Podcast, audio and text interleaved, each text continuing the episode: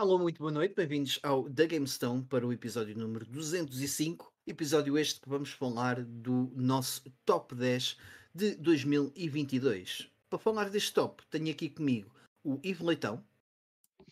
Olá a todos, desculpa lá, estava só aqui a testar o som, a ver se estava fixe na E transmissão. fizeste, fizeste tu muito bem. Está tá bem testado? Eh, não me ouvia falar já, pus em mute. Não? Estás a usar a Sound Blaster para testar? Eh, por acaso, a gente já lá chega. Mas Ok, muito bem, muito bem. Tam- também tenho comigo aqui o Carlos Nunes Alô pessoal? e o Ivan Cordeiro. What's up?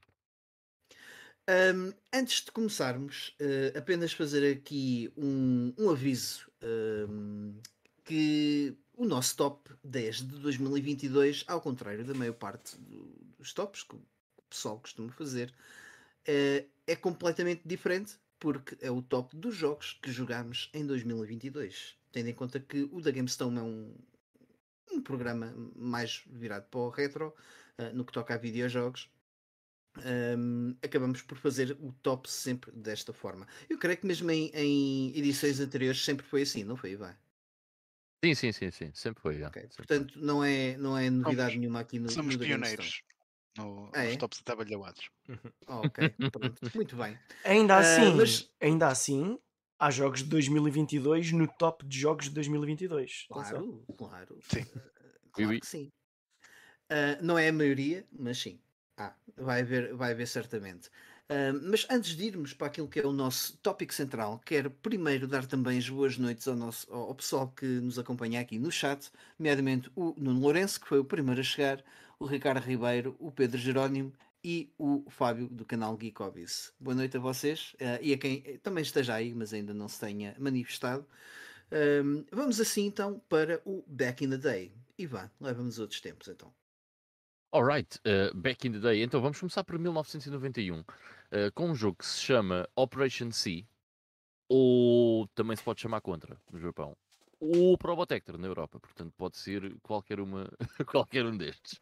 Um, portanto, o jogo tem três nomes diferentes, um para cada região, mas na verdade é o quê? É, é o terceiro jogo da série Contra, eh, que sai para o Game Boy, eh, então nesta data, em 1991, eh, é, é muito idêntico àquilo que, que era feito nos contras da, da obviamente numa escala diferente, eh, e é um jogo que tem muito em comum, principalmente com o Super C, o Super Contra, ehm, em termos de design, já que alguns níveis partilham ah, algumas coisas eh, com, com esse jogo, ehm, e os níveis 1, 3 e 5, isto- o jogo tem 5 stages, os níveis 1, 3 e 5 são numa perspectiva side view um, e uh, os níveis 2 e 4 são numa perspectiva top-down. Uh, exatamente como era no Super Contra. Uh, no Contra original era, aquela, era o side view e depois era aquela, aquela hum, visão uh, tipo third person perspective. Que eram muito fixas esses stages, eu, eu gostava bem no, no Contra original. Um, e, pá, eu, por acaso já joguei este jogo, nunca cheguei ao fim, até porque ele é bastante difícil, mas cheguei a experimentá-lo. Foi um jogo que, eu, um, que me chegou às mãos há relativamente pouco tempo. E, e, pá, é um jogo bastante competente, principalmente tendo em consideração que estamos a falar do Game Boy e das limitações do Game Boy. Uh, achei que era um jogo muito divertido e muito competente. Uh, como eu disse, é boeda difícil. Eu não consegui passar do, do segundo stages ali numas quantas uh, runs que eu fiz. Segundo, terceiro stage. Um, Esse é Portanto, é o um jogo muito Probotector 1 da Game Boy. é o Probotector 1 do Game Boy, exatamente. Depois há o Probotector uh, 2 também para o Game Boy, que já é um jogo diferente. Uh, mas é, é um jogo muito porreiro. Ele está disponível na Anniversary Collection, uh, de que, contra Anniversary Collection, que a Konami lançou em 2019 para as consolas uh, mais recentes, tipo PS4, Switch, por aí fora. Portanto, facilmente vocês, se tiverem interesse em jogar o Probotector ou Operation C ou Contra, podem fazê-lo muito facilmente nessa compilação. Depois, vamos até 1994 para falar de um jogo que se chama Total Eclipse para a 3DO. o jogo sai nesta data nos States e é um dos primeiros jogos de um estúdio uh, muito interessante que é a Crystal Dynamics. Que, para quem não sabe, a Crystal Dynamics foi uh, uma das empresas que apoiou bastante a 3DO uh, no início. Aliás, os primeiros jogos da Crystal Dynamics são todos para a 3DO, embora alguns deles tenham depois portes para uh, outras consolas, uh, que é o caso do, do Off-World uh, Interceptor, o The Horde, que o mais conhecido é, é a versão de, de Saturn, um, e o Gex, o Gex, Yeah. yeah, o Gex acaba por ser o- um, um jogo que começa na 3DO e que depois, mais tarde, é eh, portado para, para PC, para Saturn, para PlayStation 1, não sei se foi para mais alguma coisa, mas pelo menos para essas foi. Um, e foi se calhar o jogo mais conhecido da Crystal Dynamics aqui nesta fase inicial, eh, sendo que até teve duas sequelas, eh, o Enter the Gecko e o Deep Cover Gecko. E não só, era, o, era um logotipo da Crystal Dynami- Dynamics, era, hum, Era o Gex. O Gex, exatamente. Um, que foi só acrescentado ao logo da Crystal Dynamics, porque antes de haver o Gex, eh, o logo da Crystal Dynamics era a mesma coisa, mas sem o Gex. que é engraçado. Olha, Mas antes pronto, de este- passares. Força. Diz, diz, diz, desculpa. Ah, ia só dizer, este Total Eclipse, pá, como eh, estão a ver, é um jogo, eh, de- é um shmup eh, na terceira pessoa, como havia muitos eh, similares nesta altura ainda eh, experimental de- de- de- do desenvolvimento de videojogos em três dimensões. Eh, mas por acaso é um jogo que eu, quando olho para ele, até acho. Parece-me bastante porreiro, parece-me jogável. Eh, e tem ali um- os gráficos têm aquela, aquela magia, não é? Eh, meio cebosa do, do early 3D. Eh, Faz-me eu- lembrar o Terminal. Velocity. É, Olha, é um excelente exemplo, já. Se bem que o Terminal Velocity é first person, mas, mas sim, é um excelente exemplo. Ahm, e falámos aqui de outro jogo, por acaso, muito parecido com este também, que é o Nova Storm, que também existia, existia para Uhum. PC e PlayStation 1. E este jogo eh, foi então lançado para PS1 no ano seguinte, portanto 1995, com o nome Total Eclipse Turbo. Eh, e depois há uma sequela chamada Solar Eclipse, que sai para PS1 e para Saturn, e que cá na Europa se chama Titan Wars. Bem, eu não entendo. Estas cenas dos nomes na altura era uma grande salgalhada. É bem engraçado. Mas pronto, parece-me ser um jogo porreiro, meu. Eu até fiquei com curiosidade. Uh, para vos ser sincero, fui à procura deste jogo para, para o comprar antes de vir aqui para o podcast, porque hum, reparei que ele é barato, mas não encontrei nenhuma cópia. Ups. Mas parece fixe. O Titan. Wars cheguei a jogar há uns anos atrás, mas não tenho assim muita coisa a dizer sobre ele porque já pouco me lembro. Uhum. Mas parece porreiro. Yep. Por acaso parece, parece fixe. Olha, a mim faz-me faz-me lembrar é o. eh, como é que chama aquele jogo da Guerra das Estrelas? Rebel Assault? O... Rogue Sim, Squadron. Rogue Squadron. yeah. Quer dizer, tu mais tens, os tu tens a primeiros. 3DO, uh, Ivan.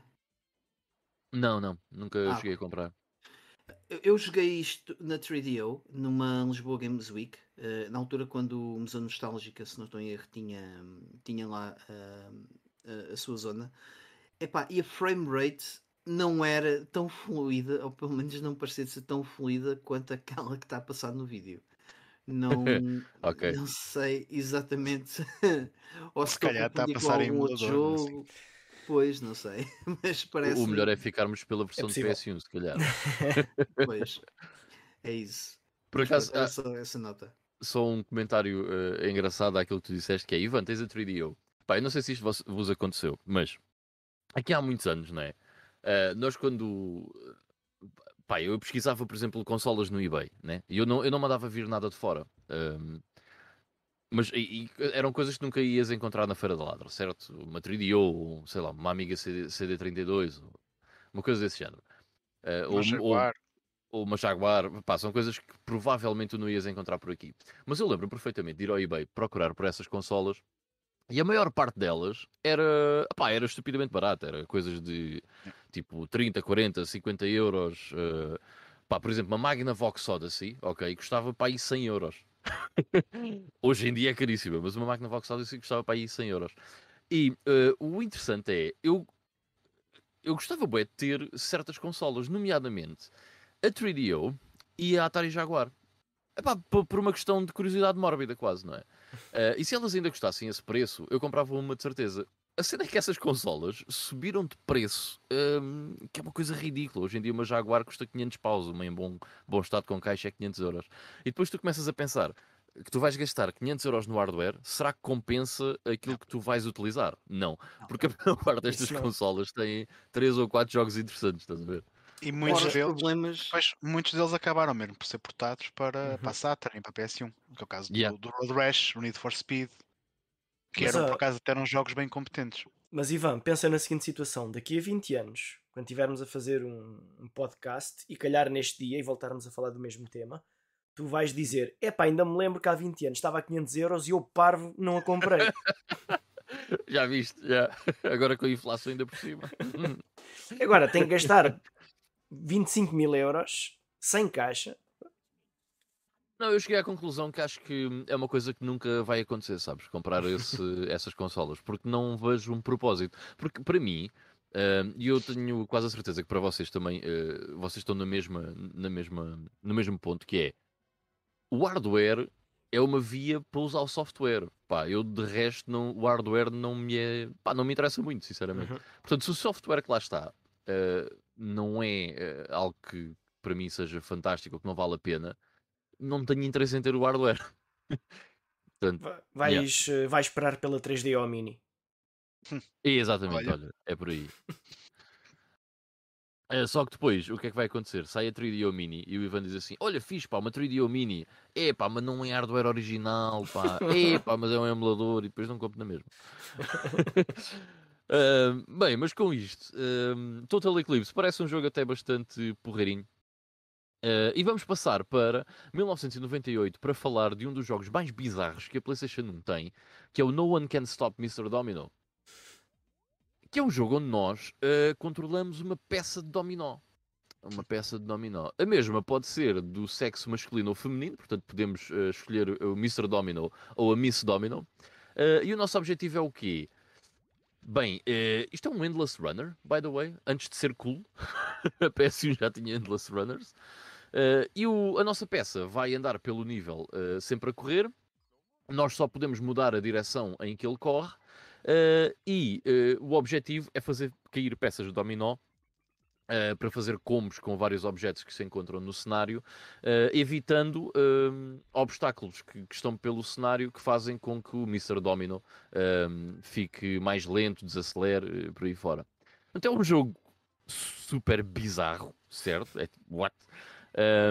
É daquelas coisas muito japonesas que só se encontra um, uh, no Japão e principalmente nesta era da PlayStation 1 uh, ainda se vê muitas coisas destas uh, a aparecer. Bem, na era da PlayStation 2 também. E sabem porque é que eu, eu- tenho que referir a era da PlayStation 2? Porque estes senhores. Este jogo é desenvolvido pela Art Dink.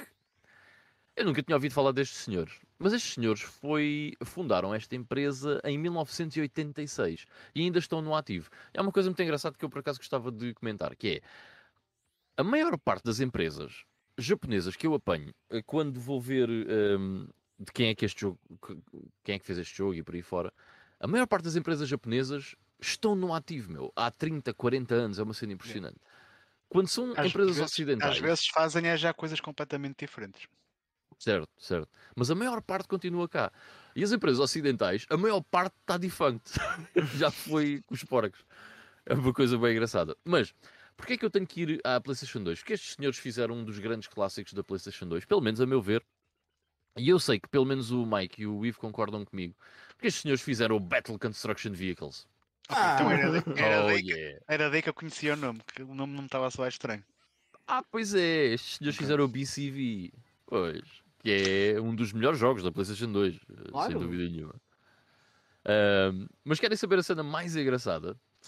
É que vocês dizem, ok, eles fizeram o No One Can Stop Mr. Domino, que é bem bizarro, certo? Eu não consigo se parar de a ver- olhar para este jogo. Yeah. E ah, se estiverem a ver as imagens do YouTube, olhem para aí, what the fuck is going on? Estás a ver? Eu nunca ouvi falar disto e agora quero isto na minha vida. É este, é este é o efeito GameStorm que eu gosto. Estás a ver? Por acaso, acho que eu tenho, eu tenho ali. Eu Este tenho jogo é, é muito engraçado. Eu também não tenho e gostava muito de ter. Mas estes, estes senhores, o último jogo que eles fizeram foi o Triangle Strategy. Então se calhar é daí que eu os conheço. Ah, pá, não sei, eu esse nome já, eu já É. ouvi falar. Os sócios passaram do No One Mis- Can Stop Mr. Domino para o Battle Construction Vehicles e mais uma data de shovelware da PS2, se vocês forem ver. Ahm, e fizeram agora o Triangle Strategy. Yeah, ok. Eles devem estar a fazer muito trabalho de contractor também. né? Já agora, spoiler, vou, vou falar, vou falar desse jogo hoje. Ok, ok. Boa. Olha, já Ahm. agora, querem se eh, adivinhem eh, que pontuação é que este jogo teve na revista oficial PlayStation? Isto saiu cá? Eu vou dizer. sim. 100, saiu, 100, saiu.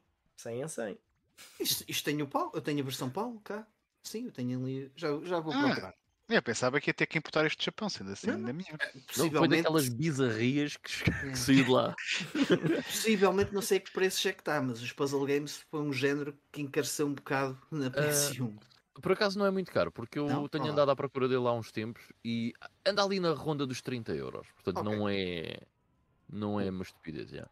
Mas pronto, de 0 a 10, que, que pontuação é que este jogo teve? Sim, 8, 8. Ai, de 0 a 10. 6. O Carlos ganha, foi o mesmo 8, 8 em Au. 10, na revista sério? número Boa. 34. Yeah. fixe, fixe. Isto Nota-se que é um Ok, jogo com muita podes- qualidade. Sim, aquelas sequências. Pelo menos é divertido. Parece, Merece. yeah, só de ver. Epá, eu vim agora abrir aqui o chat eh, porque não tinha o chat aberto. Ahm, Mas eu já vou às 7, eu já vou. Não sei não, se não, não é ainda- por isso. É só porque eu reparei que estamos com dificuldades técnicas. É A a tal sério? cena. Ai, A sério, ah. já. Estão 9 pessoas a ver e 5 likes. Há aqui qualquer Opa, coisa que então, não está bem. outra vez. Já não, já não chega o, o Iwata a chatear o, o Ivan constantemente e a net ir abaixo? Ainda isto. Sinceramente. Realmente, que desilusão. Ah, olha, então aproveito só para para dar aqui as boas noites ao chat. Ahm, temos mais um novo João, ok? Portanto, mais um João para a família do da GameStone, João 71, muito boas noites. Ah, o Nuno Lourenço está está aqui a comentar ah, connosco que comprou ontem a, a PS5. Ah, parabéns, portanto, és uma das raras, quer dizer, menos raras pessoas ah, aqui em Portugal que tem uma PS5. Uh, diz que foi um bocado cholado porque teve que pagar uh, mais do que o preço dela, com, ou seja, consola mais uns extras. Infelizmente ainda estamos nessa, nessa cena. O Bruno Mendes também está uh, aqui connosco um, e a dizer-nos boas, boas noites. O Nuno Lourenço também acrescenta que tem a 3DO no, no Pi 4, como também tem o Atari Jaguar, portanto, lá está, aquelas alternativas que não levam o pessoal se calhar a querer gastar uh, 500 euros. Eu pelo menos acho que estas alternativas são muito mais interessantes. Uh, outro dos nossos Joões, o João Teixeira, também vem aqui. uh, boas noites. Uh, ele está a dizer: não percebi bem qual foi o bom jogo que estes fizeram, No One Can Stop Mr. uh, que fizeram para a PS2. Ah, o bom jogo é o Best Battle Constructor uh, Vehicles. Pesquisa na, no YouTube. É um jogo interessante da PS2. É só Ah, isso. Eu estava-lhe a dizer o nome e disse: Ah, o ok. bom era sarcasmo. Mas a verdade é que aquilo, se estiveres com amigos, é, epá, é um É. fartote de rir. Amigos e copos, eh, aquilo é um bom. Mete o buzz de lado. Exatamente. Olha, faz sentido que eles tenham feito, eh, trabalhado no Triangle Strategy, porque eles também foram os responsáveis pelas versões PS1 do Tactics Ogre e do Ogre Battle. Alright, Hum. good, good. É, mas é interessante ver que tipo o, o portfólio dessas empresas acaba por ser tão variado, não é? O que é que leva, Boa, yeah. Qual é o processo de criação que está ali por trás? São jogos que, que lhes são encomendados? Eh, não sei, é bem interessante, por acaso. Ahm, olha, de anotar, uma pessoa às vezes assim, quando está com insónias, tentar fazer uma pesquisa sobre estas coisas. Ahm, ah, e o Pedro está a dizer, mas deixam de ser amigos nesse dia, no dia em que a gente jogar. Todos. Não, já aconteceu e Já continua. Ainda- aconteceu, já. ficámos ainda mais amigos. Mas somos pessoas estranhas, não somos o exemplo. Ah, para o Beck ainda bem, entretanto já está tudo ou tinhas mais Está alguma tudo, está coisa? tudo. Está tudo, Podemos ok. então passar. Então, no, naquilo que são os nossos. Pronto. lança- Pô, o Ivan está outra vez com o Iwata ah, a fazer marotices. Pô, Yeah. Agora parece que não. ok. Foi rápido. Pá, eu por acaso. foi embora. Olha, tá. Tá. Está a fazer marotices, Ivan.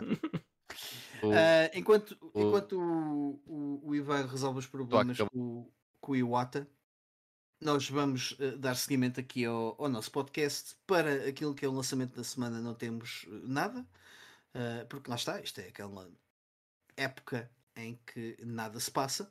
Um, e vamos então para as notícias. Também não temos assim nada por aí além, mas há aqui alguns, alguns apontamentos que a gente não, não queria deixar passar ao lado.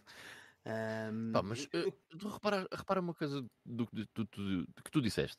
Sim. Nesta altura do ano não se passa nada. Tu ainda, porquê é que ninguém lança nada agora? Tu se não se passa nada. É, uma, é a melhor é altura, altura, para lançar. qualquer coisa. Claro. Não é? O pessoal, Claro. o pessoal já não tem dinheiro para gastar, deixou tudo no mês anterior. Não parece que seja uma boa ideia. Acredito que já tenham tentado nisso, fazer isso. se calhar. Ah, Bem, se calhar, o. Ivan trouxe as coisas do back in the day. Portanto, vamos pensar, o Operation C e o Total Eclipse no Stop Mr. Domino foram sucessos de, de vendas? Ah, Então não foram, meu. Isso é o o Stop Mr. Domino é tipo FIFA 96 da Mega Drive. não sei o que é que é mais comum. There you go. Uh, passando então para as notícias. Um, Ivan, não sei se tu queres falar, uh, tu que estiveste no, no Museu Sinclair, uh, e queres Hum. falar aqui do, do, do que o museu vai fazer uh, no final deste mês, que eles anunciaram Epá, olha, ontem. Eu não vi a cena. Não viste? Não, Então, não mas vi. eu vi. Porquê? Porque o link é de Facebook e eu já não tenho conta Facebook. Ah, Portanto, ok. Pronto, mas não- basicamente o, também, também não, é, não é nada muito, muito complicado. Digo. O, o Museu Sinclair tem feito todos os anos o, o top eh, de 2022 relativamente aos jogos que foram lançados no. Aliás, o top do ano eh, dos jogos que foram lançados para Spectrum eh, no ano que eles acabam por, eh, por, por referir, não é? Por fazer, o- por fazer estes prémios.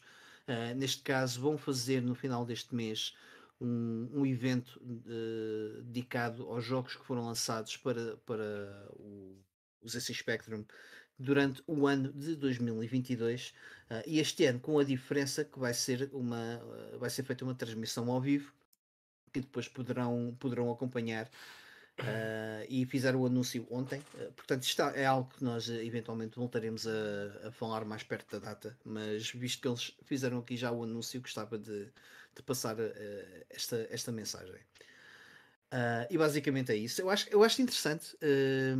Não é? Lá está. O, o, o João, acho que da outra vez, quando eu estive no, no Lisboa Games Week e, e falámos um bocadinho com ele, já não me lembro exatamente qual foi o número de jogos que ele falou, mas eram várias dezenas de jogos que eram lançados para, para os ZX Spectrum, eh, ainda nos dias de hoje, eh, a cada ano. Uh, obviamente não diria que todos os jogos são extremamente interessantes, mas uh, acredito que de- há de haver uma coisa ou outra que acaba por, uh, por se desta- destacar e, e diria que estes prémios são, são precisamente para isso.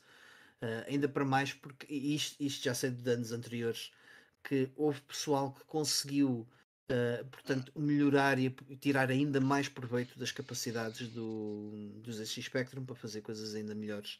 Uh, que na, na altura quando o- a consola, a consola não, o computador estava no ativo não, não, não seria possível fazer porque não se tinha descoberto determinadas técnicas de programação e aproveitamento da máquina. Um, Eles estão- e Eles conseguem levar o top de 2022 ainda a um nível mais à frente que o nosso, porque eles é mesmo só sobre cenas de Spectrum que saíram em 2022. Exato, pronto, faz, faz Yeah. sentido. eh, no museu que é dedicado ao- portanto, a toda a obra do Sinclair, se quiserem fazer um top, eh, quer dizer, não, não vou fazer um top de, de- de bicicletas eh, influenciadas, ou seja, inspiradas na- nas cenas que o Sinclair fez, acho eu. Quer dizer, e daí? Não sei. Mas talvez. olha, olhem, eu estava aqui a ler, a, estava aqui a ler a cena no- aqui no Facebook e Uhum. vão ter uma celebração online e também há qualquer coisa presencial. É, é presencial e, e online. Vou fazer, Dia vou fazer os dois. 29 de janeiro. Isto É era uma boa dia altura 20. para a gente lá ir todos. Não dá. Epá, estou nos Açores. Epá. Não vai dar. O meu velhote faz anos nessa noite. É, é- já viste? É só desculpas, Só meu. Olha, o meu cão vai estar doente Os também. meus, e os meus filhos têm exame de karatê e eu acho que calha neste dia. E é só desculpa, eu- vocês não valem nada, pá. Enfim. Mas eh, não sei se não, não terei alguma coisa que isto fica, fica a que dia da semana? Domingo. Domingo. Às, domingo às 15 horas. Ah, então quer dizer, vocês têm tudo coisas para fazer no domingo e, e- e vai haver programa neste, neste dia ou não? Ou vou estar aqui sozinho? Eu já avisei que não estou cá nesse dia, atenção. Na semana passada eu disse, dia 29 não estou cá. Eu na semana anterior ia, Eu sou o gajo menos dizer. mentiroso deste, de- daqui deste grupo. Até, até porque não estive cá na semana passada, meus caros. Pois foi, é verdade. Ah, mas o teu pai faz anos sempre no mesmo dia. é eu é? sabia lá que calhava- sabia lá que um domingo, só sei que é dia 29 de janeiro. Ok. Pá, olha, Tá bem, eu. depois a, gente na altura vê. Mas eh, eu nesse fim de semana vou estar lá em cima. É daqueles fins de semana em que venho para baixo. eh, pronto, talvez chegue a tempo. Logo, logo se vê. Uh, que senão, nada como o Chuck Norris, uh, convida-se aí o Schwarzenegger e o Fred Durst e faz aqui a festa. E depois temos aqui também mais uma notícia que não está diretamente relacionada com videojogos, Epá, mas não resisti em trazer isto. Uh, e disto que és tu a falar, Ivan? Que isto diz Ah, alguma coisa? é, é assim, eu também não sei o que é que é porque só vi o, o trailer, né? Mas vai ser um novo ah, ah, saiu, já anime. estreou. Ah, já já estreou. Ah, Já, ok, então peraí, episódio- deixa-me ah, piratear já isto. Ahm, que se chama Não precisa, Eh, está no. Já agora. Sim, mas fala, fala, desculpa. pa- eh, ok, eh, chama-se eh, Dragon Stampede. Eh, eu não sei o que é que a história se vai tratar, mas eh, é um, um, re- um- Como é que se diz? Um reboot. Eh, Pois não sei se é um reboot, se é uma sequela ao que, ao que havia, mas pronto, é, é outro Trigun, certo? Portanto, o, o Trigun é um, um anime bastante popular do, do fim dos anos 90. É, aliás, acho que é de 2000 ou não? Não, é Agora- 99. 98, 99. 99. Se não Eh, bem, é. ok. Sim, é capaz. eh, Sinceramente, não me Sim, 98. é- aqui Yeah, diz que tenho. é dos anos 90. É, 98. Uh, pá, e é um dos animes mais populares da altura e para mim é um dos melhores animes de sempre, o Trigun. E então, agora, uh, no Crunchyroll. Não sei se está na nossa eh, região, por acaso não confirma isso. Espero bem que sim. Ah, e portanto também podem ver gratuito, porque o Crunchyroll, pronto, apesar de é um bocado chato com aquela cena dos anúncios, ah, mas podem ver de forma gratuita o, o, o Trigun. Ou então podem ahm, pagar o mês e acabam por ver o Trigun e outras coisas que lá estejam. Para, para todos os efeitos, lá está, acho que é aquela coisa do votar com a carteira. Pelo menos custa-me um bocadinho. Quando eu tenho visto o Dragon Ball lá, mas não- só não tenho pago porque o Dragon Ball tem má qualidade, portanto só estou a ver aquilo por causa do Dragon Ball neste momento, mas se calhar se vir eh, quando for para ver o Trigun vou pagar a subscrição. Um bocado como voto, não é voto de protesto, mas como marcar uma posição. Se é para trazer coisas fixes, yeah, eu pago. Ah, e depois, eu, eu acho que eles vão numa direção um bocadinho diferente. Isto não é bem um reboot ou remake da, da, da série, até porque o, o- eu lembro-me já na na ah, quando na altura anunciaram isto e até mostraram o personagem. Eu, eu- na altura se não, não havia vídeo, creio que era só imagem. Ahm, e lá está, o boneco estava demasiado diferente do, do, do Vash original, ah, que tinha o cabelo todo assim para cima, em pé, e este, mas este parece-me um Vash diferente. Não sei se Uhum, é sim. exatamente a mesma, a mesma personagem. E era porreiro ah, eles terem feito, se fizeram, terem feito uma, uma espécie de ah, reboot mesmo, ou continuação alternativa à, à série original. Que fechava, aquilo foi só uma run, não, e, e bastou. Um bocadinho como ao Cowboy Bebop. Ah, mas já parece que está a haver assim um, um ressurgimento de algumas coisas. Voltaram a mexer em Evangelion, voltaram a mexer em Cowboy Bebop, ainda que não sei se foi da melhor forma ou não, Ahm, porque não havia live action. E pronto, agora temos o, o Vasho da Stampede no Trigun. Parece-me porreiro. Gosto disto. Yeah. Ver. e, e para acabar aqui a nossa secção de notícias. Antes, ah, antes de avançarmos para a última notícia, deixa-me só eh, dar aqui uma notícia que também que nos passaram no chat, que a Nintendo anunciou a data em que a eShop da 3DS e da Wii U vai encerrar, portanto será a partir de 27 de março deste ano. Eh, a notícia aqui é deixada pelo Nuno Lourenço. Obrigado, Nuno, eh, por, por este reminder. Eh, por acaso há coisas na loja da 3DS que eu gostava de arranjar, nomeadamente os Ace Attorneys que não saíram em formato físico eh, no Ocidente e são exclusivos da 3DS. Portanto, espero, gostava muito que a Nintendo fizesse uma sale tipo de fechar portas. Vamos pôr estes jogos todos baratos. Uh, mas é a Nintendo, acho que eles não vão fazer isso. Portanto, eu na véspera vou-me logar na Store e vou ver o que é que, que, é que dá para fazer. Marca já no calendário. É. Entretanto, para fecharmos aqui a nossa secção de notícias, temos uh, aqui uma coisa que o Ivo uh, vai falar e que nós já mencionámos aqui. Sim, pronto, é só, é só mais uma notícia infeliz que este senhor, o Sim Wong Hu, um senhor da Singapura, faleceu uh, com idade de 67 anos. E o que é que esse senhor fez? Entre várias coisas, ele foi o criador da Sound Blaster, portanto, uma das primeiras, não foi a primeira, mas foi uma das primeiras e sem, sem dúvida aquela mais popular uh, placa de som uh, do PC. Uh, eu não tive uma Sound Blaster, eu tive uma, uma placa de som que era equivalente à Sound Blaster. Portanto, quando ia aos jogos escolhia Sound Blaster, qualquer uma funcionava, exceto a 32, mas pelo menos a, a normal, a Pro e a 16 dava sempre som. Um, e era uma diferença brutal, porque eu, o, meu, o, meu, primeiro PC nem sequer tinha drive de CD nem, nem placa de som. E quando finalmente arranjei um, um kit multimédia, que era uma drive de CD e uma placa de som, jogar aqueles jogos que antes jogava sem som e agora depois passar com som, e muitos, muitos deles com som de Sound Blaster, foi uma, uma experiência do dia para a noite. Portanto, Sr. Sim Hu, muito obrigado. É, é, é, interessante ver que pá, muito pessoal mais novo não está bem a perceber o conceito da coisa da altura. Pois, pois não. Estão a ver aquele pip que o vosso computador faz quando ligam? É isso. Portanto, esse, basicamente isso era de onde saiu todo o som de qualquer jogo. Uh, e, e, eu lembro-me de jogar Doom com o PC Speaker uh, e a ver e contar-se histórias de alguém que tinha jogado na casa de alguém que tinha uma Sound Blaster e tipo, e o som da caçadeira parece mesmo uma coisa a sério, não sei o quê, e os monstros ouvem-se e um gajo fica todo cagado. É eu, yes, deve ser. Mas a verdade é que quando passávamos de um jogo que conhecíamos com um PC speaker e quando passávamos a ouvir com aquele som como era suposto, era uma diferença gigantesca. Nem tem nada a ver. Se pode dizer, Carlos, que é, é a mesma coisa de passarmos a ver a cores em vez de estarmos a ver a televisão preto e branco. Sim, eu, eu, diria que é ainda, ainda mais. Eu diria que é ainda mais.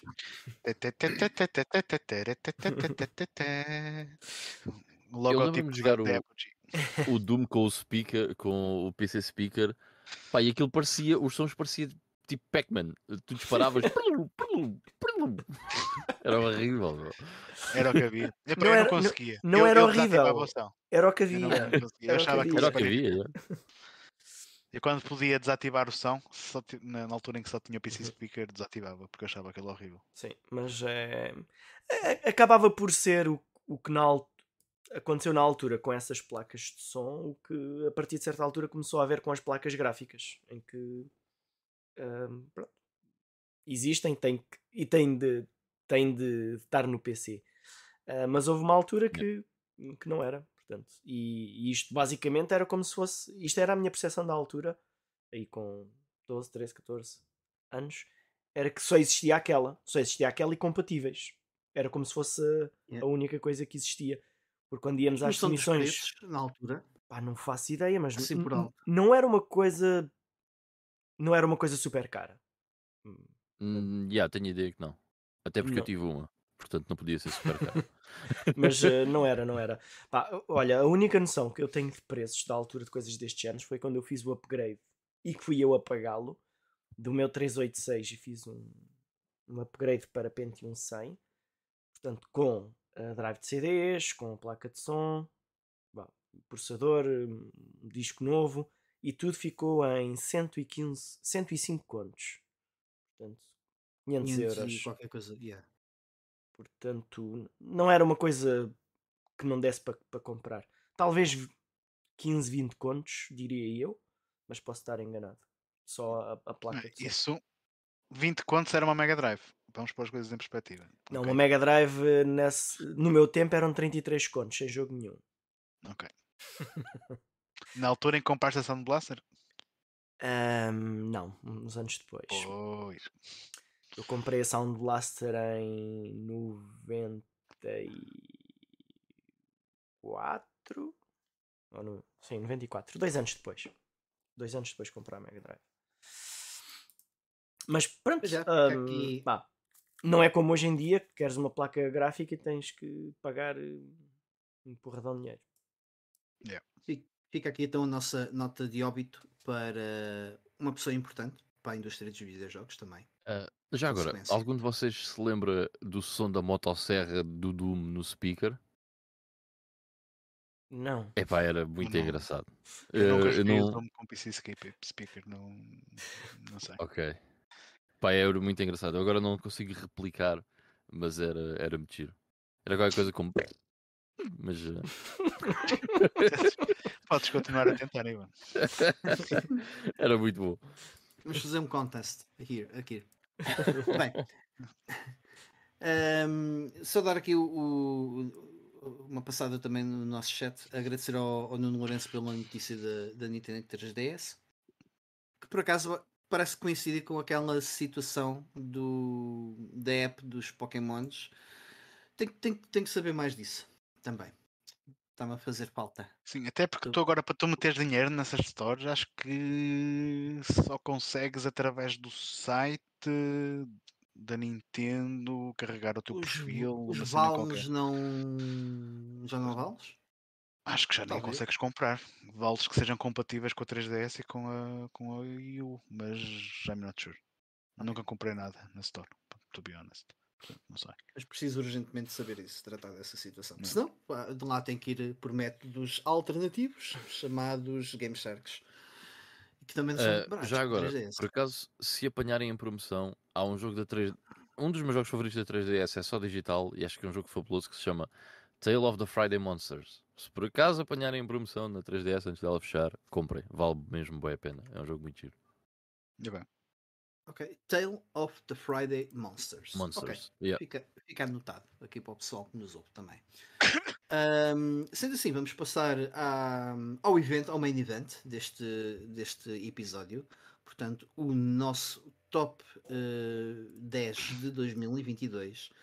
Outro disclaimer que eu queria aqui fazer é: eu acho que este, este episódio vai ser mais dedicado aos tops 10 do Ivo e do Carlos, porque alguns na Dark Web há um vídeo a circular com dois indivíduos muito bonitos, eh, diga-se de passagem, ahm, e muito parecidos comigo e com, com o Ivan. E pai, curiosamente, eu acho que têm lá os mesmos jogos que nós escolhemos. Nós Para- escolhemos, para top yeah, acho 10. que sim. Yeah. Ah, depois deixar aí o, o link da Dark Web. Uh, fica ali em, entre Ah, o. Está tá na descrição deste vídeo. Tá? Ok, pronto. para o pessoal, Eh, para o pessoal ir lá ver. baratos informáticos, até a descrição do vídeo É. conseguiram editar. E, e, e, portanto acho que nós, nós depois só vamos acabar por fazer essa imensão rápida e, e, e mandar-vos para o vídeo que faz mais Olha, sentido. E assim escusamos fazer um episódio tão longo. Eu vou estragar a festa porque eu ainda não tive a oportunidade de ver o vosso vídeo. Portanto, se vocês disserem um jogo que me interessa falar, eu vou-vos fazer perguntas, não é mesmo? Pois, eu por acaso eu achei que iam falar aqui, portanto eu não vi. Pronto, Para ok, a gente fala. A gente fala, na boa. É pá, mas é, é só porque é um vídeo quantas horas, Ivan? São, é assim, são duas são- horas e tal. São Faz 10 e uma 47 short version. São Faz 10 e uma 47 short da noite. Sim. Exato, a noite é, é uma menina ainda. Vá, vamos tentar não se Eh, esticar muito. Sim, e vou- e vou passar aqui já para, hum, para o Ivo. Ivo, Boa. qual foi o teu top 10 de 2022? Aliás, a quantos jogos acabaste em 2022? Epá, não, fiz a, não fiz essa iniciativa porque eu tenho. É uma questão de ver os posts que fiz. Desses posts que fiz no meu blog, tirar o que é jogos de desporto e cenas assim, porque não termino jogos Exato. de desportos, jogo umas partidas. E, e, ver, e ver a contagem, mas por acaso não, não fiz. Mas ainda devem ter sido uns quantos, causa dos jogos retro, PC Engines e cenas assim. Mas em relação ao top, desculpem lá. eh, vamos fazer como? Vamos cada um de nós falar um jogo de cada vez? Fazemos Pá, a. eu diria que é um Não, top de cada vez. Não, não, não, não. Isso é Não. um grande monólogo, meu. Eu diria que. Vá, fazendo top 10, falamos, eh, dizemos os títulos do 6, 6 7, 8, 9 e 10. Uhum. Ok? Só os títulos. Ok. E pode-se dizer alguma coisa, mas eu não estava a pensar nisso. E depois fazemos um de cada vez. Passamos por Era- todos. O nosso número Era essa a minha ideia. Boa. Mas eu vou fazer, eu vou fazer, vou fazer, eu não vou dizer só os títulos, mas vou tentar ser o mais rápido possível no- Uhum. na minha, nos cinco jogos mais abaixo do meu top. E vou começar pelo décimo, o Is The Ark of Napistem, que é um jogo da PS2, que eu vou falar hoje no Playing Now, portanto posso avançar já a esse. Tens a Ah, certeza que is- assim que se diz? Napistem, é. É? É? Certeza? Eu- Ok. Eu sempre tive dificuldade, Na mas a versão pista. PS2 tem voice acting e os gajos dizem assim a palavra. portanto, Ok, é porque eu nunca sei, eu soube como é que se dizia, sempre tive as minhas dúvidas. Também, também. Same. Uh, nona posição, Life is Strange uh, no PC. Uma aventura gráfica um bocadinho ao estilo daquelas da Telltale, dos. Um, agora me esquecer, The Walking Dead e por aí fora, embora esta não trate de zombies, nada, nada a ver. Uh, escolhi o Life is Strange porque tem uma narrativa mesmo muito fixe, personagens muito bem trabalhadas. Um, e é daqueles jogos em que tu tens que tomar decisões e as decisões que tu tomas vão afetar o decorrer da história e por aí fora, mas lá está, com uma narrativa mesmo muito bem feita e na- personagens também muito bem trabalhadas, tornaram o jogo uma experiência, para mim, muito interessante. A minha oitava posição, Clonoa da Wii. Uh, gostava de ter jogado a versão PS1, mas essa agora custa meio rim e eu já tinha aqui a versão da Wii, então joguei antes essa versão. Mesmo assim, é, uma- é um excelente jogo de plataformas, muito simples nas suas mecânicas, mas também muito bem conseguido. Ah, a versão da Wii também pronto, tem, tem alguns plus graficamente ser uma versão superior. É um jogo lindíssimo na Wii, é verdade. Ah, e felizmente ah, suporta comandos normais, que foi assim que eu joguei. Ahm, Já agora, o Ivan que, que meteu também o Clonoa num dos tops no, no passado recente. Não sei se Acho foi do ano acho- passado ou se foi há dois anos. Eu acho que foi há. Hum, acho que foi ano passado. Não, foi há dois anos. Foi? Foi há dois anos. Yeah. É Um capaz. grande jogo, eu adorei. É capaz, porque eu, eu costumo ver os vossos vídeos e às vezes vocês falam de jogos que eu também tenho em backlog e, e sem querer vocês até dá- acabam por dar um, um empurrãozinho eh, nas minhas escolhas para, de cenas para jogar eh, em breve. É bem já agora, a versão de falado. PS1, ah, a japonesa é relativamente barata. Ah, Yeah, tipo E não, não perdes muito. 30 euros para aí. Yeah. uma coisa assim. Não, Sim, yeah, hum, já tenho a versão da Wii, foi essa que joguei. Não, não, Claro. não, não vou estar a comprar. De propósito, Sim, sim. Se, se por acaso me aparecer ao desbarato, E até acho que PS1, mas não- é um remake muito fiel ao original, só melhorando mesmo os gráficos e fica mais parecido com o Clonoa 2, mas para a Wii, certo? não- ainda não joguei o Clonoa 2, portanto não, Ok. não, não sei dizer. Não, mas tenho, tenho, ideia, tenho ideia disso na altura quando, quando vi esse remake a, a ser lançado. Se bem que hoje em dia também tens a opção eh, daquela coletânea que traz o- os Yeah. remasters dos dois e, e é o remaster do remake, no, caso do Clone 1. Sétima posição, Martha is Dead, portanto, falando em influências do GameStone, essa foi uma delas, É. porque foi trazida aqui pelo, pelo Sr. Ivan. E é uma aventura gráfica, mais uma, mas eh, é, é o que é. Ahm, esta também jogada na terceira pessoa e é um jogo que eu não vou dizer muita coisa sobre ele porque iria estragar tudo. É super bizarro, tem algumas cenas gore, mas tem uma história deliciosa que me deu vontade de o jogar outra vez e é algo que eu quero fazer, mas se calhar numa consola de última geração, que o, o update gráfico de uma, de uma versão para a outra pareceu-me fazer uma grande diferença. Ahm, e está cheio de bugs também, by the way. É é daqueles jogos tipicamente europeus que têm grandes ideias, mas depois ali fica o trabalho a meio. É, deve ter Sexta sido posição. três gajos no verão. Espera. Sexta posição, Police Note eh, da Sega Saturn. Eu falei nesse jogo num playing não. Não há muito tempo atrás, portanto também não me vou alongar muito. Uma- mais uma aventura gráfica, acho que é a última. É, é a última. Esta do Hideo Kojima, um sucessor espiritual do primeiro Snatcher. Ah, embora este tenha uma temática completamente diferente, este é uma espécie de Lethal Weapon no espaço. E mais uma vez tem uma narrativa excelente, ah, a história é cheia de plot twists. Ahm, confesso que gostei um bocadinho mais do Snatcher, por isso é que se calhar este Police Notes não está mais alto na minha, no meu top, mas ainda assim foi uma, foi uma excelente surpresa e gostei, gostei bastante de o ter jogado. Oi, desculpa, deixa-me só interromper-te numa cena. Já reparaste que tu chamaste aventura gráfica ao Police Notes e ao Marta is Dead? E agora pensa Mas quanto são diferente... completamente diferentes, sim. Mas eu, eu percebo perfeitamente, porque eu, eh, se falar no, eh, no Beyond the Steel Sky, no fundo é uma aventura gráfica, estás a ver? É. Só que o conceito de aventura gráfica eh, não é aquilo, não é? Não é Só aquilo. que O não é Dead é tudo uma um aventura aventura. gráfica, porque tu andas ali a explorar cenários, a pegar em itens, combinar itens, não falas com personagens, mas coisas acontecem, tens alguns puzzles. Para mim é uma aventura gráfica.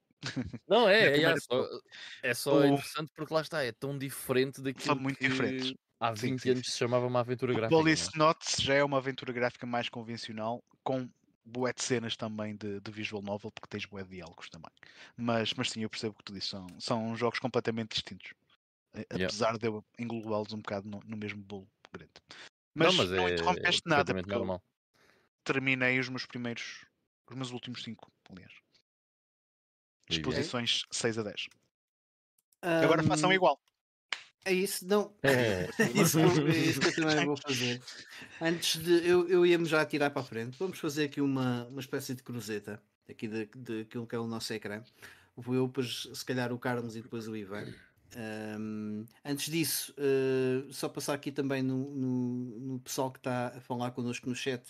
Pedro Jerónimo diz que está no canal da concorrência o tal vídeo da, do, do, do top, do top 10 que eu e o Ivan fizemos.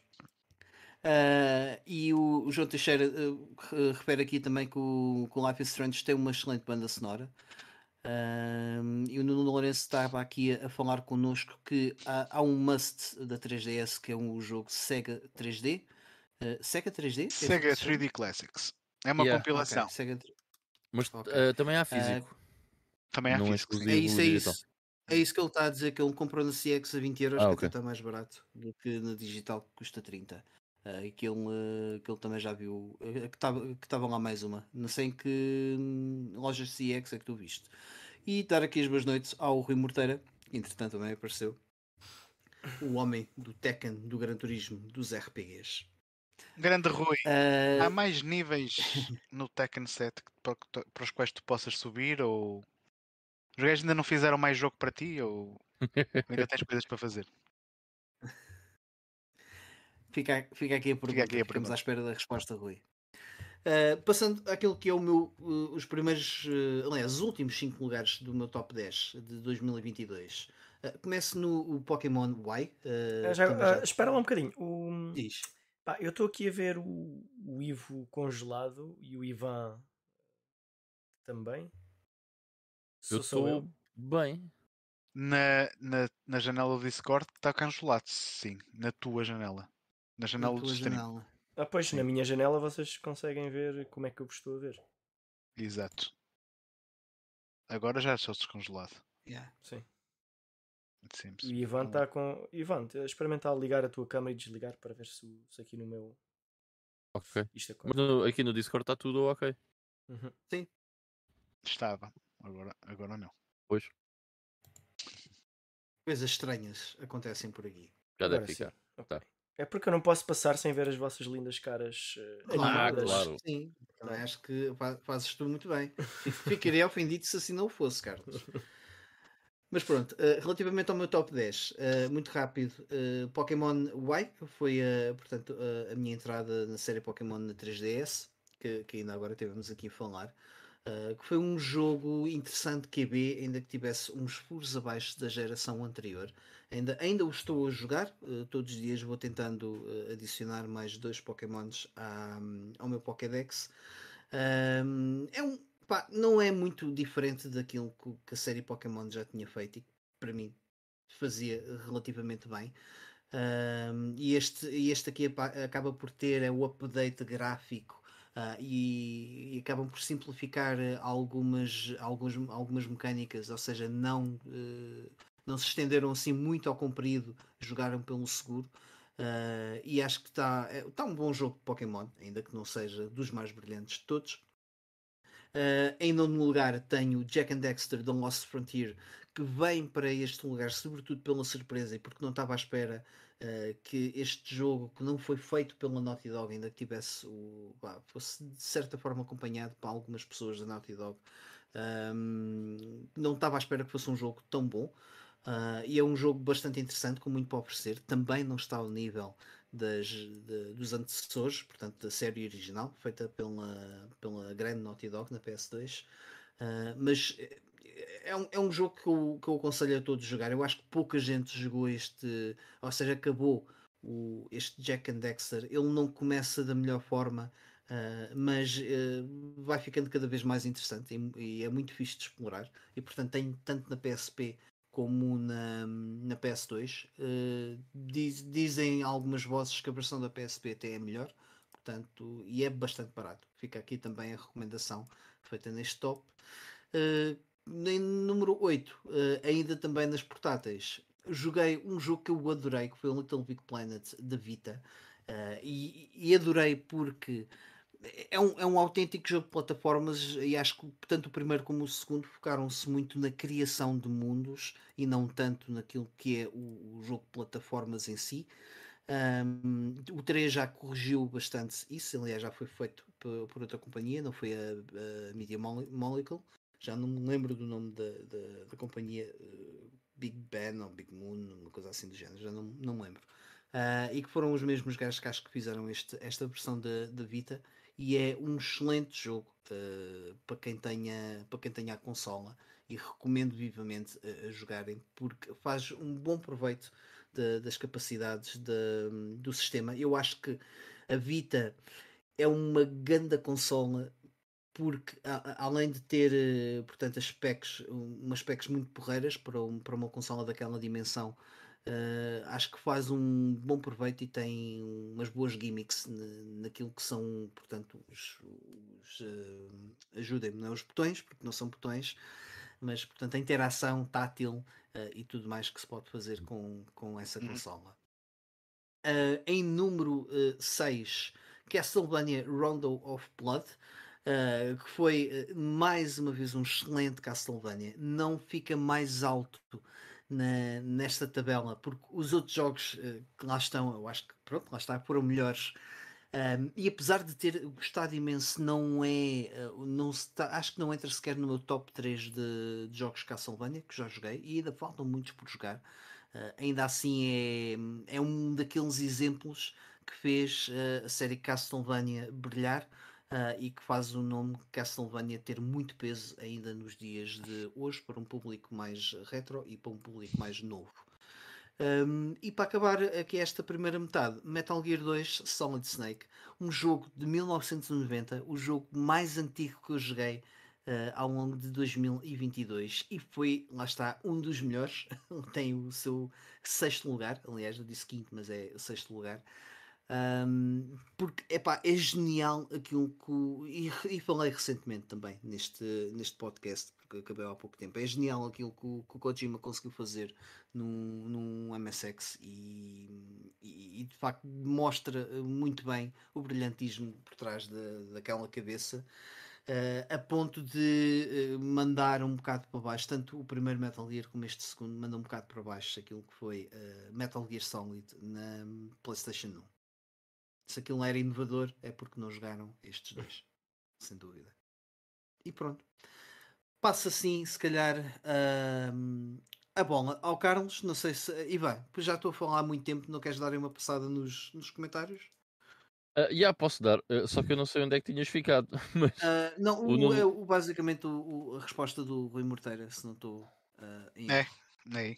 Sim, ok. Um, pronto, uh, aqui o Nuno Lourenço estava a dizer que quem não tiver uh, o Outrun 3D da 3DS para o comprar, porque é a melhor versão de sempre. Uh, eu joguei esse por acaso, era muito fixe, mano. Joguei esse e o, Space Harrier 3D também, muito fixe. E o Sonic também, muito, muito porreiro. por acaso gosto dessa compilação de 3D. Da- dos jogos da SEGA. Uh, o Rui estava a dizer que o top dele 10, o top 10 dele, e por acaso tenho uma pergunta, tenho duas perguntas para ti, Rui, em relação ao teu top 10. Mas ele diz Stray, Tactics Ogre, Let Us Cling Together. E aqui vem a primeira pergunta que é, Rui, uh, foi a primeira vez que jogaste o jogo e foi esta versão que saiu agora? Uh, ou já tinhas jogado uma das outras versões? Um, e também The, Year, the, the World Ends With You, Trails of Cold Steel 3 e 4.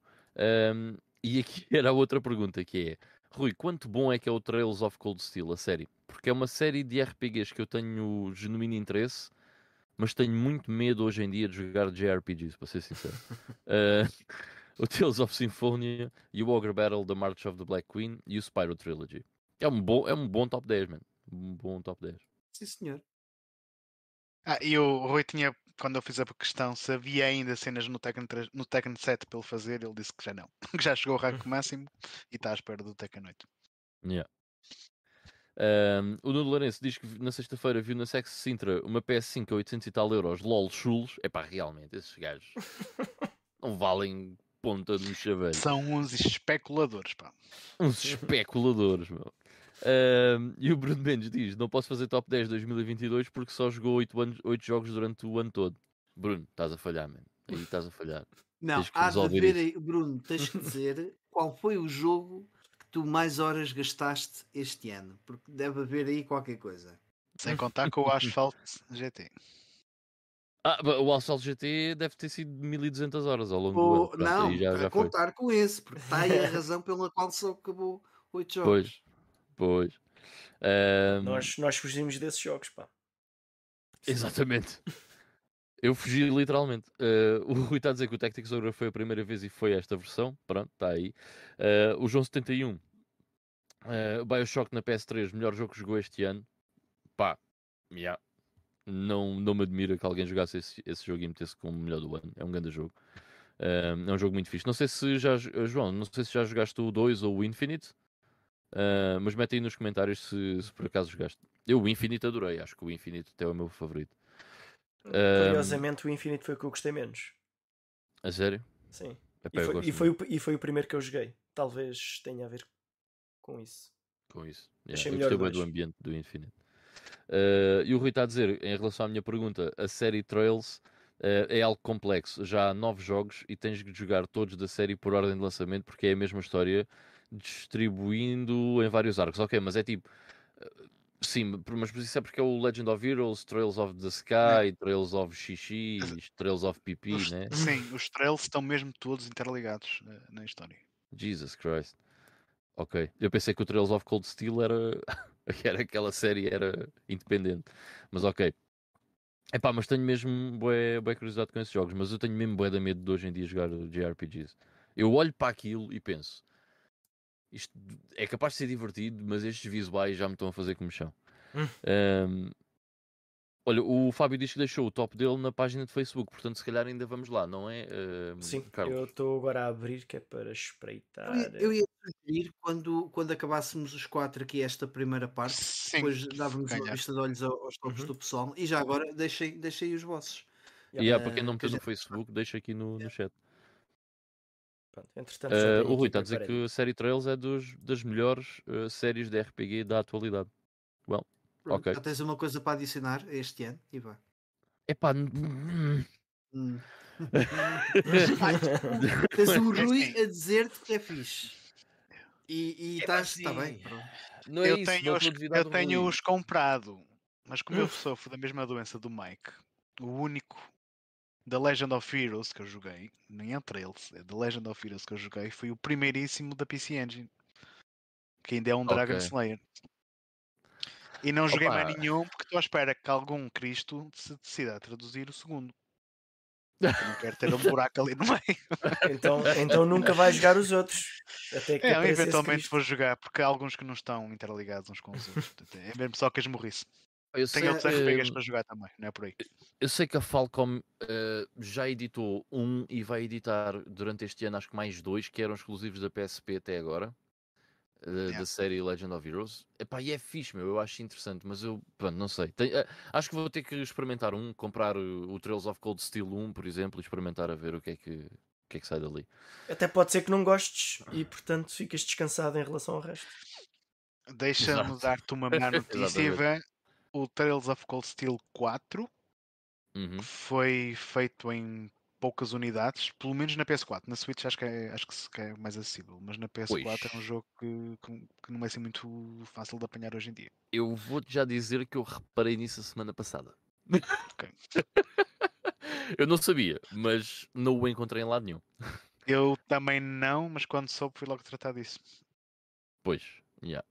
E não preferem comprar um jogo desse tipo na Switch? Pá, eu já tinha os outros na PS4, não, Hum. não ia fazer. Precisa, convinha que fizesse pandan, senão. Ah, eu acho Mas que na é, pior das hipóteses, sim, compraria na Switch. é Aliás, porque mais, é a mais Switch- eficiente jogá-los na Switch. Sim, sem dúvida. E é um sistema que acho que consegue correr perfeitamente bem. Esses jogos, aliás, é- acho que se adequa perfeitamente. Ahm, enfim, ahm, o João Santino estava a dizer que eh, os Bioshocks estão ambos na lista, mas saltou para o Dead Space também na PS3. Também é ganda game. Aliás, está quase aí o remake, acho que sai este mês o remake, se, eu, Sim, se sim. eu não me engano. E o João Teixeira diz que gosta mais do primeiro Bioshock do que do Infinite. Mas achei o Infinite brilhante. Realmente o céu está muito brilhante no Infinite, bem azulinho.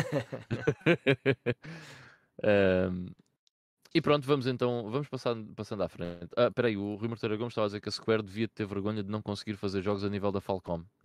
Ao nível da Falcom. Pois, ok.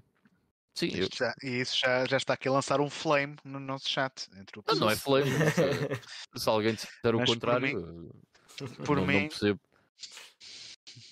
Quer dizer, vamos, vamos eh, por muito por muito que eu olhe para o Trails of Cold Steel e diga eu não sei se vou gostar de jogar isto por causa daquele estilo eh, gráfico, eh, qualquer Sim. coisa é melhor que o Final Fantasy XV. Eu prefiro jogar o Desert Buzz ao Final Fantasy XV. Não sejas mau, pá. Sou, tenho Sim, que ser. o, tenho o que ser. senhor que vai jogar o Final Fantasy XVI Day One. Não vou, não. Não vou, não. Aliás, eu no Day One do Final Fantasy XVI vou-me estar a rir com eh, a nota do Metacritic desse jogo. Que vai ser sempre acima de 8, né? Mas isso já sabes. Ya, mas quer dizer, não sei. Mas 80, eu diria que 80 para, um, para, um- para aquele jogo eh, é mau. Diria eu. Cá Epá, não sei, eu de cada vez que olho para o Final Fantasy XVI, menos gosto dele. Cá estaremos para ver o que é que se passa. Uh, Carlos, então se calhar uh, avanças tu para, para a tua primeira metade do top. Ok, então, metade. ahm, então eu tenho aqui Alex Kidd in Shinobi World ahm, como, como número 10. Ah, e já agora, antes disso, ah, antes de falar aqui um bocadinho do jogo, ahm, eu acabei durante este ano 87 jogos em 32 plataformas diferentes, portanto, alguns até mais velhos do que este. E, e- e normalmente eu só jogo jogos em que, em que eu à partida sei que eu vou gostar ou sei que são bons. Então é, é, um- é muito difícil fazer este top. E mesmo que escolha 10 melhores, depois é muito difícil ordená-los. Portanto, este que é o número 10, tanto podia ser o número 10 como podia ser o número 24. Mas pronto, eu coloquei aqui.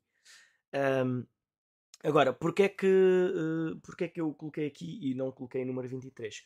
Tem a ver com a experiência que eu tive com o jogo, em que eu joguei no hardware original, sem truques, em várias runs e, e acaba por ser uma experiência diferente quando jogamos em emulador com save states em que acabam, acabaria este jogo em hum, vá, uma hora garantidamente. sem e assim ac- acabei por ocupar algumas horas e aprender mais sobre o jogo e jogar melhor o jogo, aprender alguns dos segredos dos mapas, algo que não teria hum, acontecido se tivesse jogado com o emulador. Ah, de qualquer forma, é um excelente jogo de Alex Kidd e é um excelente jogo de Shinobi. Ah, depois, número 9, Assassin's Creed Rogue.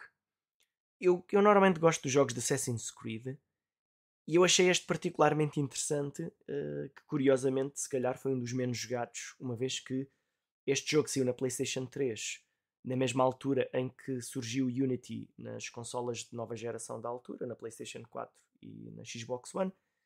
E este aqui era como se fosse o, o parente pobre que foi lançado na, na consola velha. Uma espécie de Symphony of the Night, não é? Sim. Mas pronto, uh, não comparando com o Symphony of the Night, não, não é? Mas, uh, portanto, também há o remaster disto na, na PlayStation 4. eu acho que vale a pena jogar porque hum, tem várias coisas boas de vários jogos que vieram antes deste e, e faz uma, uma ligação muito interessante entre este jogo e outros jogos da franquia. Pronto, e, é, e, e achei este personagem muito fixe. É, é pena que tenha sido um que tenha surgido naquela altura uma espécie de, de parente pobre, como estava a dizer. Mas pronto. É, Mas é- não é. é um Eu posso jogo. dizer que eu fiz, eu fiz 100% a esse jogo. 100%. Pá. A única coisa que vontade. me faltou fazer aí foi derrotar os navios piratas. Aqueles tops. Não tive paciência. Pá, eu ainda fiz muitas coisas, ainda andei Mas- lá mas todo o de- resto também de fiz tudo. baleias e coisas assim do género. Mas pá, eh, achei, achei muito interessante. E, e tem uma parte que se passa em, em Lisboa, portanto. Yeah. Pronto, depois. ah, Deixem-me já agora aqui ver, porque há um jogo que eu não tenho aqui físico. Para não. Ok.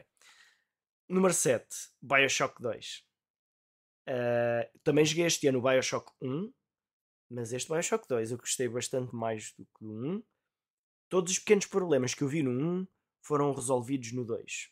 Aquelas coisas que eu, que eu literalmente pensava enquanto jogava um, pá, só é pena que isto não seja assim, só é pena que, não- que isto não existisse. E no 2, praticamente tudo o que eu imaginei eh, estava implementado.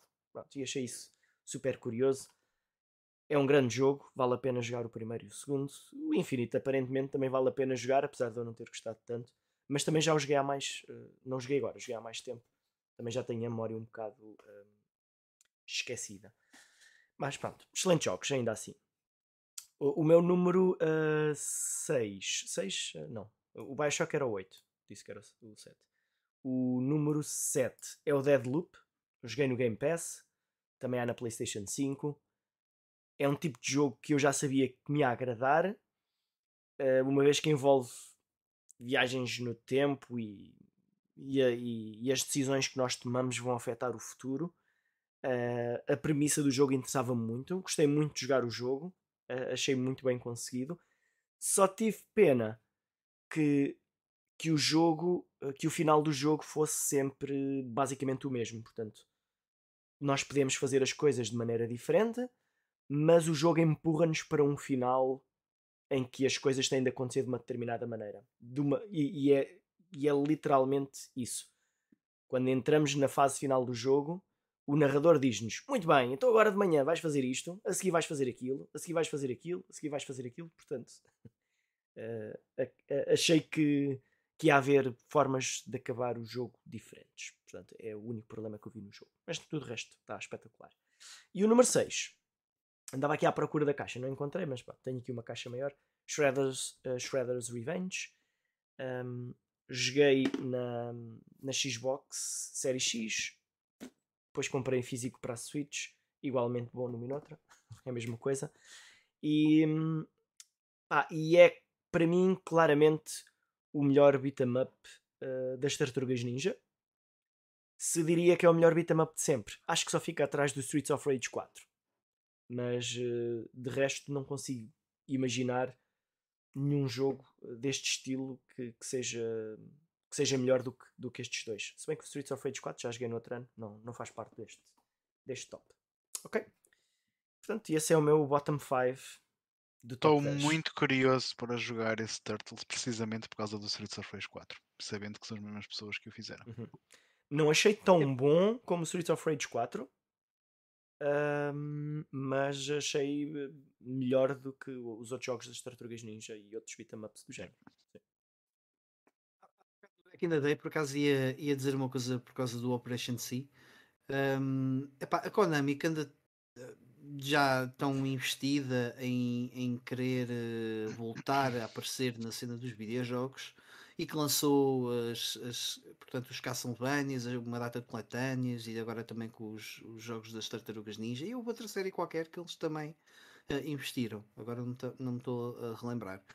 Hum, era fixe que eles eh, agora fizessem a mesma cena para a série contra, não era? Tipo uma coletânea com, com os jogos todos, nem que fosse em formato digital, para podermos eh, usufruir disso. Acho que Era eles giro. até têm feito um trabalho interessante nesse, nesse departamento. Eles não fizeram isso na Limited Games Run. Não sei. Não sei se, se Eu gostava muito, né? Mas. Não, sei. mas era, era uma boa, o que eu estou a dizer era um bom, uma, uma, uma boa coletânea eh, para ser lançada no mercado em 2023 era uma coletânea do Contra. Acho que era fixe.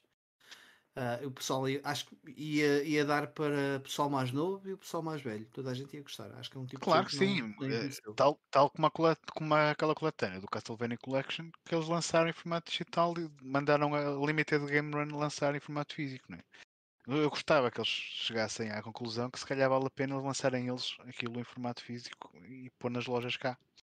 Mas Vamos ver. we'll see. Ahm, passando à frente, está aqui uma grande guerra no nosso chat. Pois. Boa, ainda Está bem. aqui, está fixe, está fixe, é isso. O pessoal, o pessoal está aqui a discutir eh, o, que é que é um, o que é que é um bom RPG. Eh, é interessante. Eh, e entretanto, o, o Dante Sepp também pergunta eh, se o Final Fantasy XV consegue ser pior que o 13. Ivan, diz-me lá. Consegue? É, é, é, é. Na minha opinião, é pior que o 13. já. E, o, e o, o, o Bruno Pinto, já agora, boa noite, Bruno, eh, também deixou o top 10 dele. Só, só referir aqui- aqui muito rápido. Depois vamos aos, aos tops que foram deixados no, no, no Facebook. Um, Devil May Cry 5, o Ridge Racer 7, o Spyro Year of the Dragon, Azura's Wrath. Tenho muita curiosidade em jogar esse jogo. Só que tem aquela cena de DLC que parte-me todo, mas pronto. Uh, enfim, uh, o Split, uh, Split Second, uh, Yooka-Laylee, uh, Dragon's Crown, Dragon's Crown Pro, Tomb Raider Definitive Edition, Spec Ops The Line e o Blur. Spec Ops The Line, foste tu também que jogaste há relativamente pouco tempo e, e falaste muito bem. Ah, joguei, ah, é fixe, meu. Ih, pá, Eu quero jogar É, isso, não. Esqueci-me. Esqueci-me que quero jogar isso.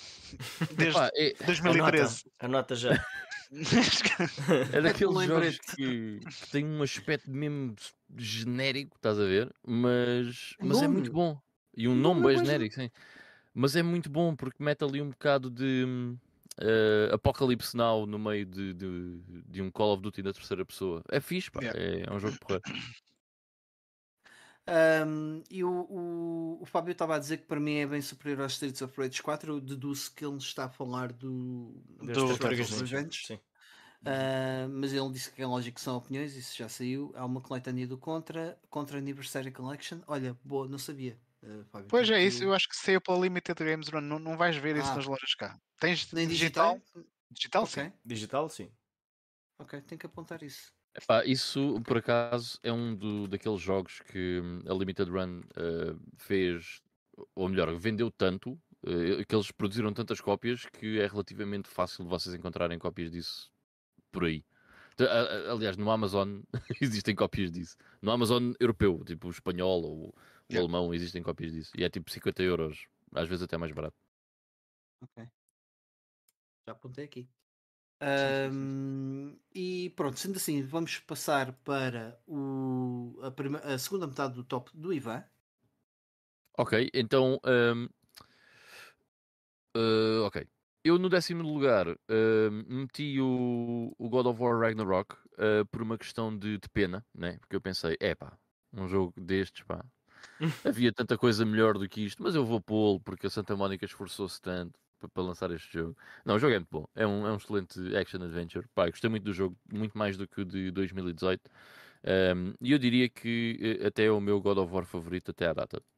É um jogo muito porreiro. O, o, o porquê de não estar mais, mais eh, bem baixo, neste caso, no top, é porque, hum, no fundo, eh, é, um, é, um, é um action adventure. Já se viu tudo aquilo que, que se tenta fazer ali, é, é igual a, a tantas outras coisas que, eh, que se fez até agora. Não, não, não traz assim tanta coisa de novo quanto isso. Mas simplesmente é o, o culminar de muitos anos eh, dentro deste, deste género Sim. a fazer eh, a fazer muitos bons jogos Mas, dentro mas deste aí género. ele levaste muita fasquia. Estás a imaginar que agora Yeah. todos os jogos que tu digas, o pessoal vai dizer: então, mas tu achaste que esse é melhor do que o God of War? Yeah, yeah, I know. E logo a seguir veio Beyond the Steel Sky. eh, que, que facada para muita gente. Pronto, Yeah. acho que vai cair eh, a pique aqui o, o, o- Acho que vamos, ter, acho que vamos ter, voltar a ter problemas técnicos. Eu, eu percebo Problemas perfeitamente, eu percebo perfeitamente, mas eh, a verdade E é que tantos eu, likes a desaparecerem. Isto é, eu, eu basei muito isto no o quanto é que eu me lembro do jogo a seguir eh, a o ter acabado ou duas semanas depois, eh, quanto é que o jogo me disse, independentemente de tudo aquilo que é, que é o, o aspecto técnico, ehm, o que é que é o jogo em si. Eh, epá, eu gosto muito daquilo que o Beyond the Steel Sky fez em termos de, de arte, em termos de, de história. ehm, em termos da, narrativa, dos personagens, de como o mundo está construído, do lore, do, do mundo. Epá, é muito fixe. É- É uma aventura gráfica. Não, tem, não faz nada de especial em termos de mecânicas, mas tudo o resto eu achei hum, muito bacana. Mais único, pelo menos para aquilo que eu costumo jogar, do que o God of War Ragnarok. E por isso é que o meti à frente. Também à frente, eh, em oitavo lugar, meti o Phantasy Star 2, portanto o segundo fantasy- jogo da série Phantasy Star, o primeiro na Mega Drive. Um RPG que é inacreditável ser de 1989, é um jogo de 89, certo? Vocês têm que jogar para meter isso em perspectiva ser um jogo de 89. Mas é um jogo fabuloso que, principalmente na sua segunda metade, ahm, se tornou muito, muito, muito bom. É um jogo que requer ahm, muita paciência, eh, é um jogo difícil, é um RPG difícil, requer muito grind, mas é muito recompensador e tem uma história muito fixe. Uma história muito adulta para, para aquilo que. para os tempos que corriam, não é? Em 1989, eh, a maior parte dos jogos eram feitos para crianças e o Fantasy Star 2 vem mostrar que não, não tem que ser assim. É um jogo muito, muito bom. Eh, Tenho muita curiosidade para este ano jogar o terceiro. Em sétimo, hum, joguei o, eh, meti o Super Mario Bros. 3, que considerei dos três Super Mario- jogos de Super Mario que eu joguei este ano, portanto o 3, o World e o Sunshine, foi aquele que eu mais gostei, foi aquele que mais me divertiu. Hum, é um, um platformer fabuloso, pá, é um dos melhores jogos também da plataforma onde foi lançado na NES. eh, é simplesmente soberbo. Eh, eu provavelmente diria que aqui em Portugal a maior parte das pessoas não consideraria o, o favorito deles o Super Mario Bros. 3.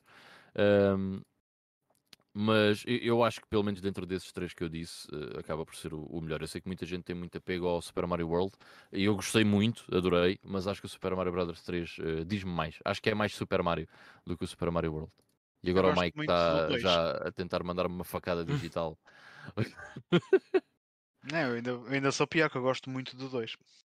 É muito giro, o dois. Yeah, Dois é é bem muito louco. Eu, mas o- uma coisa a dizer. Mas o eh, Doki Doki favor- Panic ou... ou o verdadeiro. Pá, uma coisa boa sobre o Super Mario 3 é que foi super inovador e o Super Mario World melhorou um bocadinho o que o Super Mario 3 já era. Mas agora, se formos a comparar o, o primeiro com o terceiro ou o segundo com o terceiro, é um salto gigantesco. Não, e- Sim, e- true, e true. Eu, eu há tempos lembro-me de ver o- um, um documentário sobre a, sobre a série do, do Super Mario ah, e a razão pela qual o, o espaço de, de tempo entre o, o- este Super Mario Bros. 3 e o Super Mario World é tão curto é que basicamente eles aproveitaram a maior parte das ideias que queriam implementar no, no Super Mario Bros. 6 e não conseguiram. No caso do Yoshi, yeah.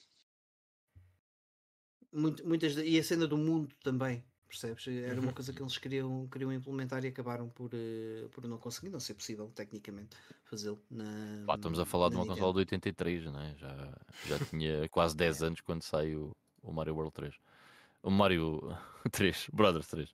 Ahm, à frente do Mario Brothers 3 ahm, e do God of War Ragnarok, ah, o que é que eu meti? Meti um jogo tecnicamente horrível que é o Martha is Dead, que o Ivo também já meteu no top dele. E eu ah, acho que este jogo, Em que lugar? Em que lugar? Desculpa lá. em sexto, em sexto, Sexto. Ok. Uh, porque eu acho que este jogo é mesmo fabuloso na maneira como conta uma história e na maneira como transmite um monte de sensações às vezes estranhas e bizarras ao jogador. Uh, acho que está muito, muito bem feito. Um, nem é pela, pela cena do grafismo em si, mas pelo, con- pelos conceitos que existem conceitos. na, na história do jogo. Um, epá, eu acho que é brilhante. Uh, é um jogo tecnicamente muito fraco. Um, e nós jogámos a versão de PS4, eu e o Bivo, uh, e isso não foi de todo, Não. pelo menos para mim, um problema. Uh, Não, Só me chateou quando tentava andar de bicicleta. Epá, certo. Vocês estão a ver o, o cavalo do Shadow of Colossus na PS2? É tipo Uhum. isso. Mas pior. Se calhar um bocadinho. Já não jogo o Shadow of Colossus há muito tempo, mas também ser mau. É. Uh, mas já, no sexto lugar deixei então o Marty's Dead. Eu acho que vale mesmo bem a pena jogar este jogo. E pronto, é isso. Então para a minha primeira parte. É Muito bem. Eh, opa, olha, o Fábio eh, concorda contigo, ou, ou melhor, percebe as tuas palavras relativamente ao, ao God, of, War- ao God of War Ragnarok. Hum. Relativamente ao Super Mario, ele está comigo. e ele está do lado da razão, claro. Pronto, mas não, não há outro lado da razão sem ser este. Super Mario World é amplamente melhor. Mas pronto, não, amplamente melhor não é. Não, estou a dizer isto na brincadeira porque eu acho que o, o, o Super Mario Bros 3 é, sobretudo, se tivermos em conta o ano em que foi lançado, o sistema e tudo mais, realmente há aqui muita coisa a ser discutida no que toca o que é que é, o que é, que é melhor que o outro. Ou não? No entanto, eu para mim ainda hoje, ainda, ainda hoje digo que o Super Mario World é o melhor jogo de plataformas 2D.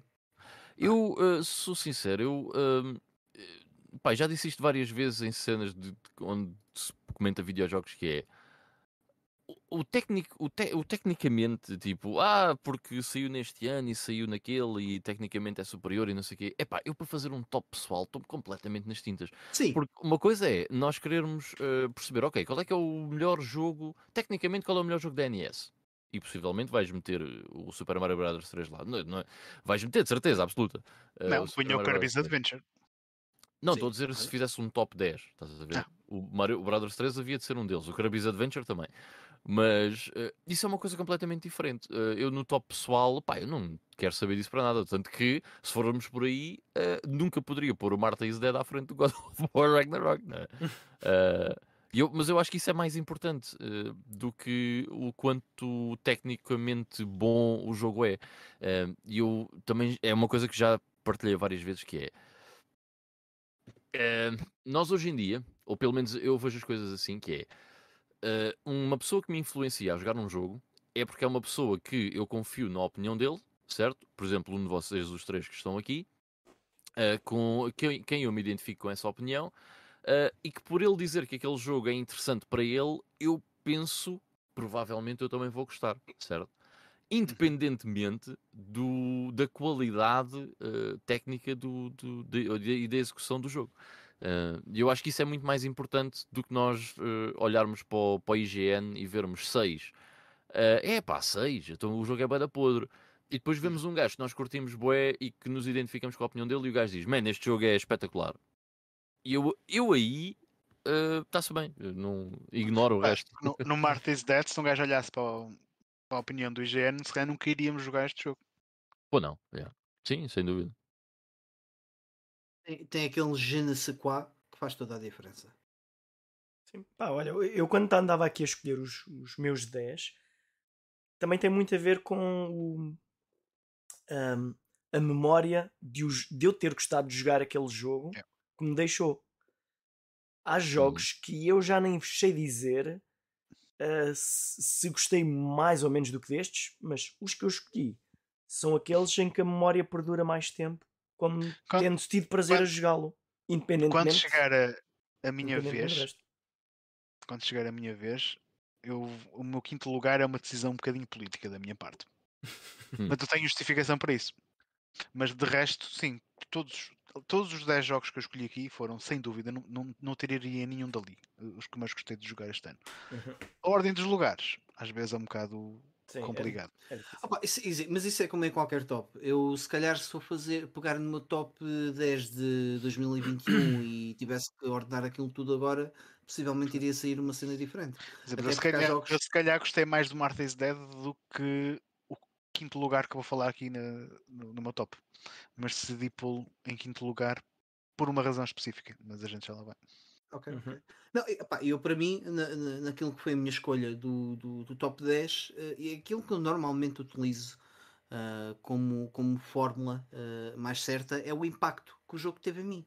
Uhum. Uhum. Este É isso, jogo é. marcou-me mais, é isso. foi mais impactante ou não? E divertiu-me mais e gostei. Sim, sem dúvida. Pronto. Olha, Depois o- vou, o- vou fazendo essa pergunta entre todos os jogos. Sim. O que é que ganha quem? Olha, outro, outro pormenor interessante é como eu escolhi o meu, o meu número 10, o Alex Kidd. Não foi só pelo jogo em si, foi, pe- foi pela maneira como eu decidi jogar. Foi pela experiência, Exato. que eu Mas próprio decidi ter. não é? O jogo, se eu jogasse no emulador, até seria melhor. em termos gráficos, até podia ser um bocadinho não. melhor. Ou então não. Ah, ah, à partida se- não seria pior em nenhum aspecto. Vá, talvez. Mas ah, a, a experiência é que fez a diferença. A experiência que eu decidi ter. Ainda este ano que passou, Carlos, eu apontei ah, uma, uma razão pela qual eu não gostei tanto do Final Fantasy VII a primeira vez que o joguei. Foi, foi sobretudo a aquilo que eu aponto foi sobretudo a emulação. Há de ter existido outros fatores pelo Uhum. meio. Mas eu, em 2021, voltei a apaixonar-me por Final Fantasy VII de uma forma que nunca antes tinha, tinha acontecido, percebes? Uhum. Uh, acho que parece que compreendi, fez-se luz um bocado por aí, estás a perceber? Um, e portanto, isso também tem, mu- tem muito a ver com a experiência, a forma como tu pegas no jogo, o, o momento como tu te sentes, a Exato, forma exato. como tu estás na vida, etc. Uh, e há determinados jogos que nós podemos precisar mais naquela altura e acabam por ter um impacto maior. E lá está, por isso é que cada top é pessoal. Mas pronto, uh, para não estarmos aqui a divagar mais na maionese, vamos só dar uma vista de olhos ao pessoal que deixou o- os tops no, no Facebook. Uh, e ainda vão a tempo, obviamente, se quiserem deixar uh, os vossos por aqui. Enquanto, não sei se já tens aí à mão. Deixa-me só- Já tenho, já. Eu espreitei agora aqui no instante o, o chat e o João Teixeira É isso, fez uma pergunta se este jogo que vocês jogaram não foi censurado. Foi censurado na Playstation, é verdade. Eu acho que na altura até cheguei a falar disso Uhum. ah, no, no Playing Now, mas o que foi censurado na Playstation não, não é nada de especial. Há algumas cutscenes que na Playstation elas não são interativas, nas outras versões elas são interativas. E há uma referência um bocado sexual que não te faz assim diferença, grande diferença. Portanto, se tiveres a oportunidade de jogá-lo no Xbox One X, se calhar, ok, ou no PC, joga, mas não, não te vai fazer grande diferença no, no fim de contas.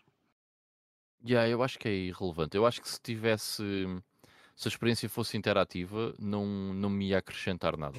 Eu percebo o porquê da, da censura, mas não ia acrescentar nada. Então, olha, hum, espreitando aqui o, o grupo de Facebook e alguns, eh, o que alguns partilharam. Então, temos aqui o Frederico Monteiro, que diz que hum, jogou poucos jogos, mas acabaram por ser jogos grandes e demorou neles muito tempo.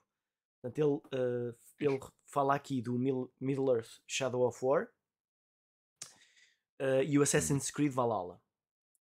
Também outros dois eh, na Switch, Golf Story e Genesis Noir. Um jogo de smartphone Before Your Eyes, não faço ideia do que é que seja. Gostava bué de jogar o Golf Story, meu. Parece bué de giro. Yeah, parece. Yeah. E especialmente agora também apareceu o, o novo Sport Story. Sport Story. Mas eh, Ok. é, são jogos que ainda hei de, ainda hei de jogar. Eh, e fala também de eh, dois jogos deste ano: Diablo 2 Resurrected e o Immortality. Portanto, é isso que o Federico eh, tem aqui para dizer. O Bruno Mendes, ehm, portanto, em 2022 jogou os, os oito jogos. Desculpa, esse Immortality é um jogo tipo em com cutscenes live action, acho eu. Mas isso esteve até nomeado para prémios e tudo. Eh, deve ser muito bacana, mas Não eu não sei conheço. nada sobre ele. Yeah. Também não conheço. Também não, não Mas sei. deve ser porreiro. Eh, e tem aquele aspecto cheesy, né? Que é fixe. Não, não faço ideia, mas eh, ainda vou espreitar aqui um pouquinho. É engraçado, dei uma vista de olhos. É giro. Uhum. Ok, portanto aqui o Bruno Mendes referiu o Halo Infinite, Ghost of Tsushima, Mario and Rabbids e Vanquish. Bons jogos. Anda jogo. E aqui o. Fábio tem aqui o top dele, eh, portanto, Ele diz, dele- eh, já agora o Fábio diz aqui no chat, a minha imagem é o total de jogos que joguei e é apenas o meu top 3. Ok. Não sei se Então, sim, sim, sim. não. Pronto, eu estava aqui a tentar descortinar eh, a imagem toda. Mas o top dele 3. Em terceiro lugar, o Metroid Zero Mission. o número 2, o Shredder's Revenge, das Tartarugas Ninja. E o primeiro, o Horizon Forbidden West. Portanto, é o top dele. Pá, depois tem, ele tem aqui muitas outras Curioso, coisas porque espalhadas. ele jogou o God of War e não está aí. Mas está o, mas está o Horizon. Ah, mas olha, está aqui uma imagem do Sonic. Eu sei como é que não está no, no top 3. Pirata- Piratas atacaram o. Foi de certeza, não estou a ver. eh. Olha, já agora dar as boas noites aqui ao, a mais um João, que aqui entrou, João Marques. Mas temos aqui Joões a faltar, pá. Temos aqui, temos que marcar falta aos Joões. este, este episódio, este podcast não, não é a mesma coisa ser os nossos Joões. Ahm, e, entretanto, eh, houve mais tops eh, ou Não, é só isto. referências? o que temos Ah, aqui. Ah, E já agora agradeço ao pessoal todo que também partilhou eh, os, os tops, tanto no Facebook Isso. como aqui no, no nosso chat. Vamos então à- à primeira metade do- dos nossos tops e dar outra vez a volta pela mesma ordem. Ivo, faz as honras. Mas aqui, aqui já não me lembro, falamos um de cada vez, né? Sim, vamos ao número 5. Então, o meu número 5 é o Demons of Astborg eh, da Mega Drive. Hum, Que epá, eu se calhar até, até gostei um bocadinho mais do Marty's Dead, mas o Demons of Astborg da Mega Drive é um jogo da Mega Drive que foi lançado em 2021 ou 2022 e é brutal. Eu gostei mesmo. Ali- Aliás, atenção, é um, é um jogo que está no meu top 10 e, e não tiraria porque é, é, é um jogo de ação 2D side-scroller eh, que eu também, inclusivamente, também já, já falei aqui no, no, no Playing Now. Mas eh, tem um setting assim um bocado de Dark Fantasy que te vai lembrar um bocadinho tanto o Castlevania como um mix também com, com o and Ghosts a nível da, da direção artística. Ah, e é um jogo de ação 2D em que tu em cada nível vais tendo uma habilidade diferente Ahm, e essa vais ter que usar essa habilidade para eh, ultrapassar puzzles no, no próprio nível e também depois combater o, o boss eh, no, no, final, no final do nível. Eh, tanto lançar eh, magias, como parar o tempo, transformar-te numa criatura diferente que te permita depois alcançar outras, outras plataformas.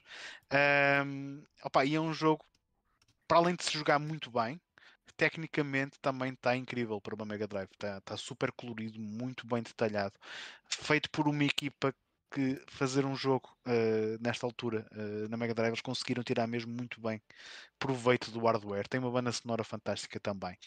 Ahm, pá, a única coisa que eu se calhar faria diferente é que este é um jogo que tem toda a receita, tem, tudo, tem lá tudo, todas as mecânicas que nós desbloqueamos uh, seriam perfeitas para uma espécie de Metroidvania, que foi algo que eles inclusivamente anunciaram este ano num Kickstarter, que iriam fazer uma sequela deste jogo, que já seria uma cena mais à Metroidvania. Eu por acaso não cheguei a ver o Kickstarter se, se preencheu os objetivos ou não, uh, mas uh, será sem dúvida um dos jogos que irei estar atento uh, ao seu lançamento, porque gostei mesmo muito, muito deste jogo.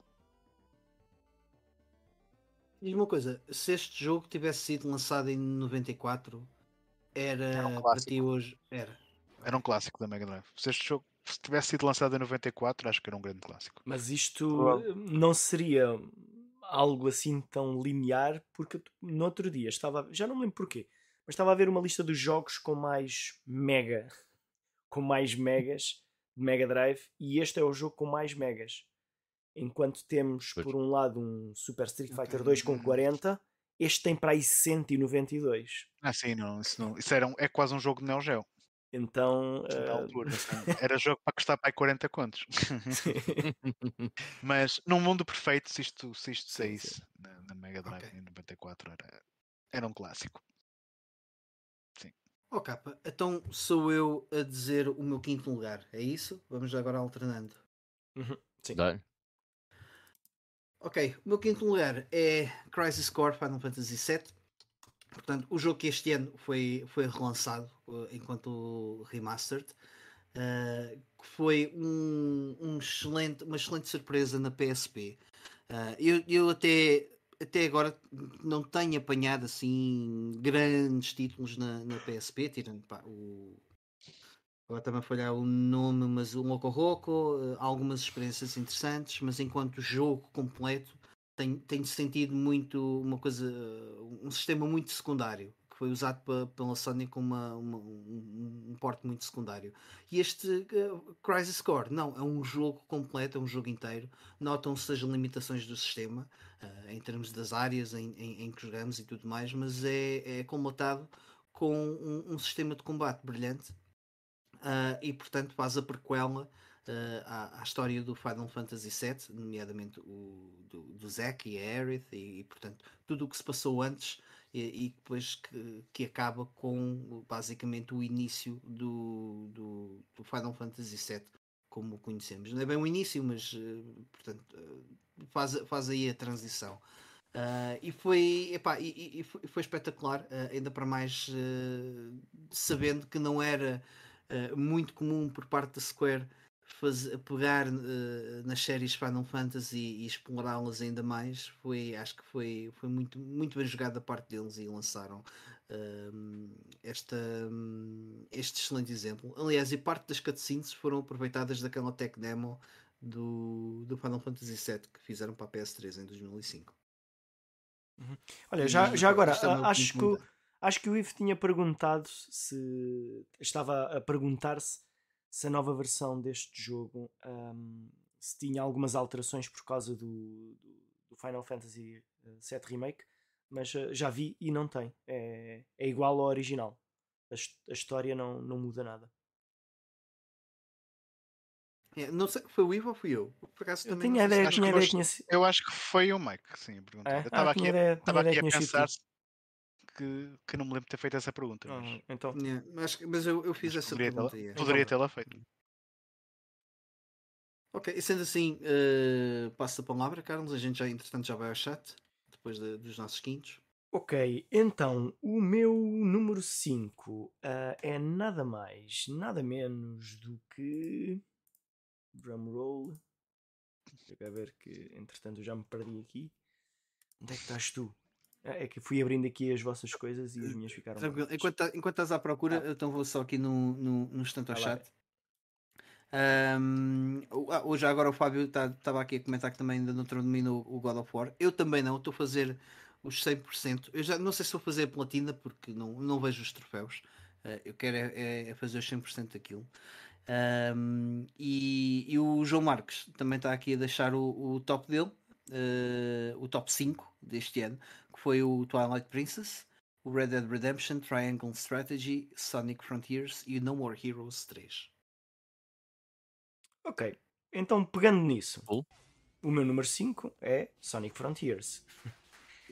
uh... Pois, o João Marcos jogou bem o Sonic Frontiers, que eu lembro-me dele já ir com 18 horas e o jogo ter saído há poucos dias. Yeah. Epá, é, é, já tivemos a oportunidade de falar eh, em vários episódios sobre este jogo tanto eu como o Ivan o, o jogámos eh, recentemente. Ah, e, e, é daqueles que digam o que disserem. Por, mesmo que haja um milhão de pessoas a dizer que o jogo é mau, para mim continua a ser um jogo bastante bom. Uh, podia, se podia ser melhor, podia ser melhor, como qualquer outro jogo podia. Uh, e eu acho que está aqui um, uma excelente blueprint para futuros eu jogos. Quase achei que ias dizer como qualquer Sonic podia hoje em dia. Epá, eu gosto de jogos de Sonic, mesmo uh, aqueles que são considerados por toda a gente como maus. Eu lembro-me de jogar na altura e achei que gostei do jogo. Tipo, é pá, os controles são horríveis. Eu, tipo, eu joguei isso normal. Tipo, ai, os motion controls do, do Sonic e do Secret Rings e é muito mal. Ah, eu gostei. Mas este aqui, este é mesmo a sério. Este jogo é mesmo bom, ok? Não é. Não estou a ser biased. É divertido. Se fosse outro personagem qualquer, uma nova IP, eu teria gostado deste jogo na mesma. Uh, portanto, não, não é por ser um, só um jogo do Sonic, talvez ajude um bocadinho, mas eu acho que genuinamente é um, é um bom jogo e tem pernas para correr para ser um jogo ainda melhor no futuro. Pronto, vamos esperar pelo Sonic Frontiers 2 ou agora pegam nisto e fazem Sonic Adventure 3. Tanto faz, vai dar ao mesmo. Uh, e pronto, boa sorte com isso. Pronto, e that's it. Aqui o meu número 5. Ok. Então, olha, o meu número 5 eu meti o South Park da Stick of Truth. Uh, pá, eu, eu gosto bem deste jogo. Um, acho que é daqueles. Um, daqueles jogos que é, que é muito único e o que é único Agora, no em português, vamos dizer em português o pau da verdade, não é? o pau da verdade, ou La Vara de la Verdade, que era a La Vara de la cá. horror. eu não comprei este jogo. Até foi engraçado. Eu não comprei este jogo hum, mais cedo porque quando encontrava cá era sempre lá a hora da Yeah. verdade. E comprei uma vez que fui ao UK e a Londres e, e trouxe o jogo com, a dizer The Stick of Truth. Mas o que é único do South Park é realmente o, o humor. ah, ok, porque isto é um jogo, é um, é um RPG ah, turn-based ah, muito básico. Uh, mas a cena é o humor do jogo, epá, é absolutamente inigualável eh, com outras coisas que vocês podem eh, experimentar. Eh, não tem, é, é uma cena diferente. Eh, Olha, e só por isso vale esse de- lugar. Deixa-me só interromper aqui no instante, desculpa lá. Eu Uhum. estavas a contar a história de teres ido comprar este jogo ao UK e eu estava a ver aqui o meu. Eu, o meu também não é Lavara da La Verdade. E eu fui buscar o meu na Polónia, mas é a versão UK também. Porque também seja, não não queria ter é essa diz. versão. Ah, não, não, não, não. Stick of Truth. Ok. diz Stick of Truth. Ah, eu, acho, Ok, eu acho que o meu diz. eh, O meu é vara. Deixa cá espreitar. Não, eu- o meu disse stick. Por acaso tive a sorte de apanhar por cá a dizer Stick of Truth.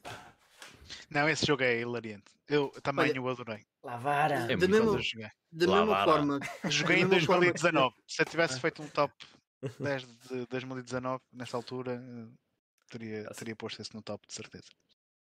É muito dizer- fixe, pá, é muito bom. Este é o- daqui. se o, o episódio passado eu disse que precisávamos mais de Duke Nukem em 2023, também precisamos de, de South Park em 2023. Mas, Yes, temos, mas yes. temos mais South Park depois deste. Não tão bom, Tens. mas ainda Sim. assim bastante bom.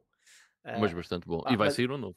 Mas uh, este jogo, o que, o que eu me lembro melhor dele, que já joguei até há bastante tempo, pá, é a quantidade de vezes em que eu ria sozinho, alto, É isso, com uma série de coisas que acontecem que não. que, que, pá, que- que- que não há nenhum motivo para me estar a rir daquilo, mas tenho que me rir. Começa logo na. Isto- come- come- começa logo no início, quando nós escolhemos o tipo de personagem que somos. É, então vem aquela cena Ah, do tipo: o que é que tu queres ser? Guerreiro, ahm, eh, feiticeiro, judeu, Não, é, ju, é, é muito bom. jiu-jitsu. Eu só ainda não joguei o, o, o outro, eh, porque já vi que não é um RPG eh, por, por turnos como este. É. Olha, e, e atenção que esta cena que É está a passar agora, é- esta cena que está a passar agora foi ahm, Ah, cortada foi na censurada. Europa. Aproveitem. Não é a única cena que foi cortada. Mas aparece uma, uma coisa engraçada a substituir isso na mesma. Depois aparece. Yeah. aparece. Provavelmente mais aderente do que, do que a cena Yeah, que meu. eles cortaram. Eles. Estás a ver? Estes gajos Eu são depois tão fui à, geniais. net, eu fui à net ver a cena cortada e achei, achei mais piada a nossa. Exato. É cortam a cena e ainda gozam com isso e ainda têm sucesso. Fica melhor yeah. ainda. Pá, é tão bom. E, e o, jogo, o, o jogo goza tantas vezes connosco, meu. É, pá, é da fixe. mano. Dos melhores jogos da, daquela geração, na minha opinião. Completamente. Ah, então vamos, pa- vamos dar a volta, vamos para os quartos lugares. Ivo, qual é que foi para ti o, o jogo que ficou em quarto? Calma aí que estava aqui distraído. Ahm, Streets of Rage 4. Portanto, há pouco falaram no, no Shredder's Revenge Mas e eu para este combinar, ano, para fazer pandan? 4 Não. 4? agora que falas nisso, não, por acaso nem tinha reparado. Por acaso não tinha reparado mesmo. Eh, Não, pá, foi, um, um excelente jogo, pá, um, um regresso já muito aguardado por todos os fãs da, Sega, da série Streets of Rage. E foi um excelente regresso, porque para além da jogabilidade está fantástica, tu tens bué de personagens, muitas delas desbloqueáveis, todas elas com uma jogabilidade bastante distinta umas das outras, em que tu consegues mesmo, tens mesmo de jogar diferente consoante a personagem que tu tens. Ahm, e para além disso, tem uns visuais lindíssimos, uh, uma banda sonora incrível, tem bué de cenas que te piscam o olho ao, ao retro, porque tu consegues uh, entrar em jogos arcade onde tu vais uh, derrotar alguns bosses do, do Streets of Rage 1 ao 3 uh, da Mega Drive. Portanto, tem, e depois tem, também, também tem muito conteúdo adicional e muitos desbloqueáveis, como, como já falei. Mas acima de tudo, é um jogo super agradável de se jogar. Diverti-me bué jogar isto. Olha, uma, uma... E, epá, e é um excelente exemplo daquilo que se pode fazer com gráficos atualizados, uhum. mantendo um estilo mais antigo. É um excelente exemplo de como reviver uma série antiga Exatamente. para os, é os dias de hoje. Uhum. Olha, uma cena muito fixe que acontece que dá para desbloquear é podermos jogar este jogo usando o, o boneco com os sprites originais yeah. dos outros jogos. Pois é. e não só os sprites, e a jogabilidade também. E a, e a, jogabilidade, portanto, podemos jogar como sendo o, o Axel do Street, do Street of Rage 1, 2, 3 e 4 e cada um com as suas habilidades originais desse jogo. Portanto, Ou seja, se tu escolhes o Axel do Street of Rage 1 e enganas no botão, acontece a mesma coisa que acontecia na Mega Drive. Exatamente. Yeah. É, tá, muito ficou muito bem conseguido. Ficou sim, senhor. E é ah, por isso que estou muito curioso em jogar o Shredder's Revenge também porque foi feito por estes senhores. Então vais desempatar, uh, porque eu acho que este é melhor. O Fábio acha que o, que o das Tartarugas Ninja é melhor e, portanto, vais decidir. Tu. Sim, eu e tu somos um bocado temos um bocado a costela da SEGA. Né? O Fábio tem mais a costela das Tartarugas Ninja, portanto não sei. Mas também há Pá, Tartarugas Ninja acho... na SEGA. Não é por aí. Eu vou já desempatar, ah. eu gostei mais do Streets of Rage.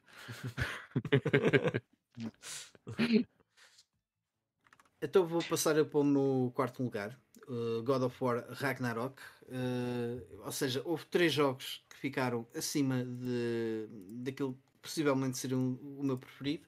E, aliás, eu tenho pena de meter o God of War uh, em quarto lugar porque eu acho que isto é de facto jogo para, para ser dos melhores de sempre. Porque está extremamente bem afinado e bem afinado naquilo que é o, a forma de jogar Acho que eles, relativamente ao anterior, meteram muito mais aquilo que foram os God of Wars da, da PS2 e na, o da PS3 também, uh, naquilo, na, na ação, na, na jogabilidade.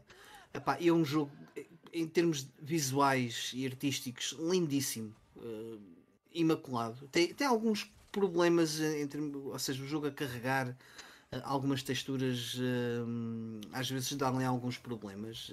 já me tem acontecido começar a, a, bater no vazio em, em, personagens que só se vê a barra da vida e não. Mas pronto, são coisas mínimas isso também. Um, e, e, pá, e, em termos de, de história e de, de, narrativa em lore, eu acho que está tá tudo fantástico. Qual é aqui, o, entre aspas, com muitas aspas, o problema que o jogo tem? Eu acho que já é uma receita um bocado mastigada. Hum. Um, e parece que lá está, é aquilo que o Ivan disse, não traz nada de novo. Não está tudo perfeito, mas há ali qualquer coisa já. Hum, já tive aqui, já andei por aqui. Uh, e parece que um jogo tão, tão bom, tão bonito, merecia. Parece que merecia mais qualquer coisa. Teve, Agora, o que teve, exatamente é difícil Teve para dizer. ti o, o efeito do, do God of War Ascension, se calhar, né? Epá, não, o God of War Ascension eu achei desnecessário. Ou não gostaste? não, não, não, gostei. não gostaste mesmo.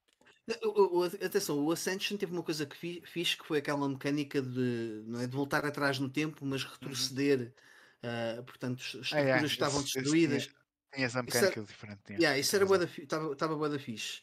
Mas de resto, não. Achei, achei que foi um pouco desnecessário. Mas isso é a minha opinião. Um, right. e, e, e, só para acabar aqui este. Eu estou uh, mesmo, mesmo no fim uh, das side quests todas, estou mesmo uh, quase a fazer os, os 100% daquilo que eu acho que é os 100%. Um, e um, mesmo uh, há, há, tempos quando eu falei do jogo, uh, até disse que, por exemplo, o, o Spear uh, não acrescentava muito. eu agora já tinha uma opinião diferente. O, a terceira arma do, do Kratos acrescenta bastante sobretudo nos ataques à distância. É muito mais, é muito mais prática que o machado, ainda que não seja tão destrutiva. Um, e sente-se sente bem essa diferença. E, e obviamente, mantém, aquele, mantém a crítica à, à questão de, de, dos RPGs e andar ali pelos menus. Eu acho que isso, sinceramente, se- a fazerem uma, uma continuação, é epá, melhorem isso. Eh, porque isso parte um bocado o, o ritmo do jogo e não há necessidade de- disso, enfim. Ah, e pronto, é o meu quarto lugar. Ah, Hum. Passo-te a palavra. Fizeste tantas críticas e mesmo assim teve no quarto lugar. Não, ah, não, porque o resto, não, o resto está, o jogo está lindíssimo, Ivo. Em termos de Não, é, detalhes, não, tá só, pá, eu estou só a meter um bocadinho contigo. Eu, tô- eu percebi o que É, é. dizer. não, e, e joga-se bem, é extremamente fluido. É de ah, jogá-lo. eu, eu, eu, eu- repara, eu ainda estou a jogá-lo. Eu não estou a jogar mais nada, eu ainda estou a jogar God of War. Passado dois meses. Yeah. Pá, acho que isso já diz muito. né?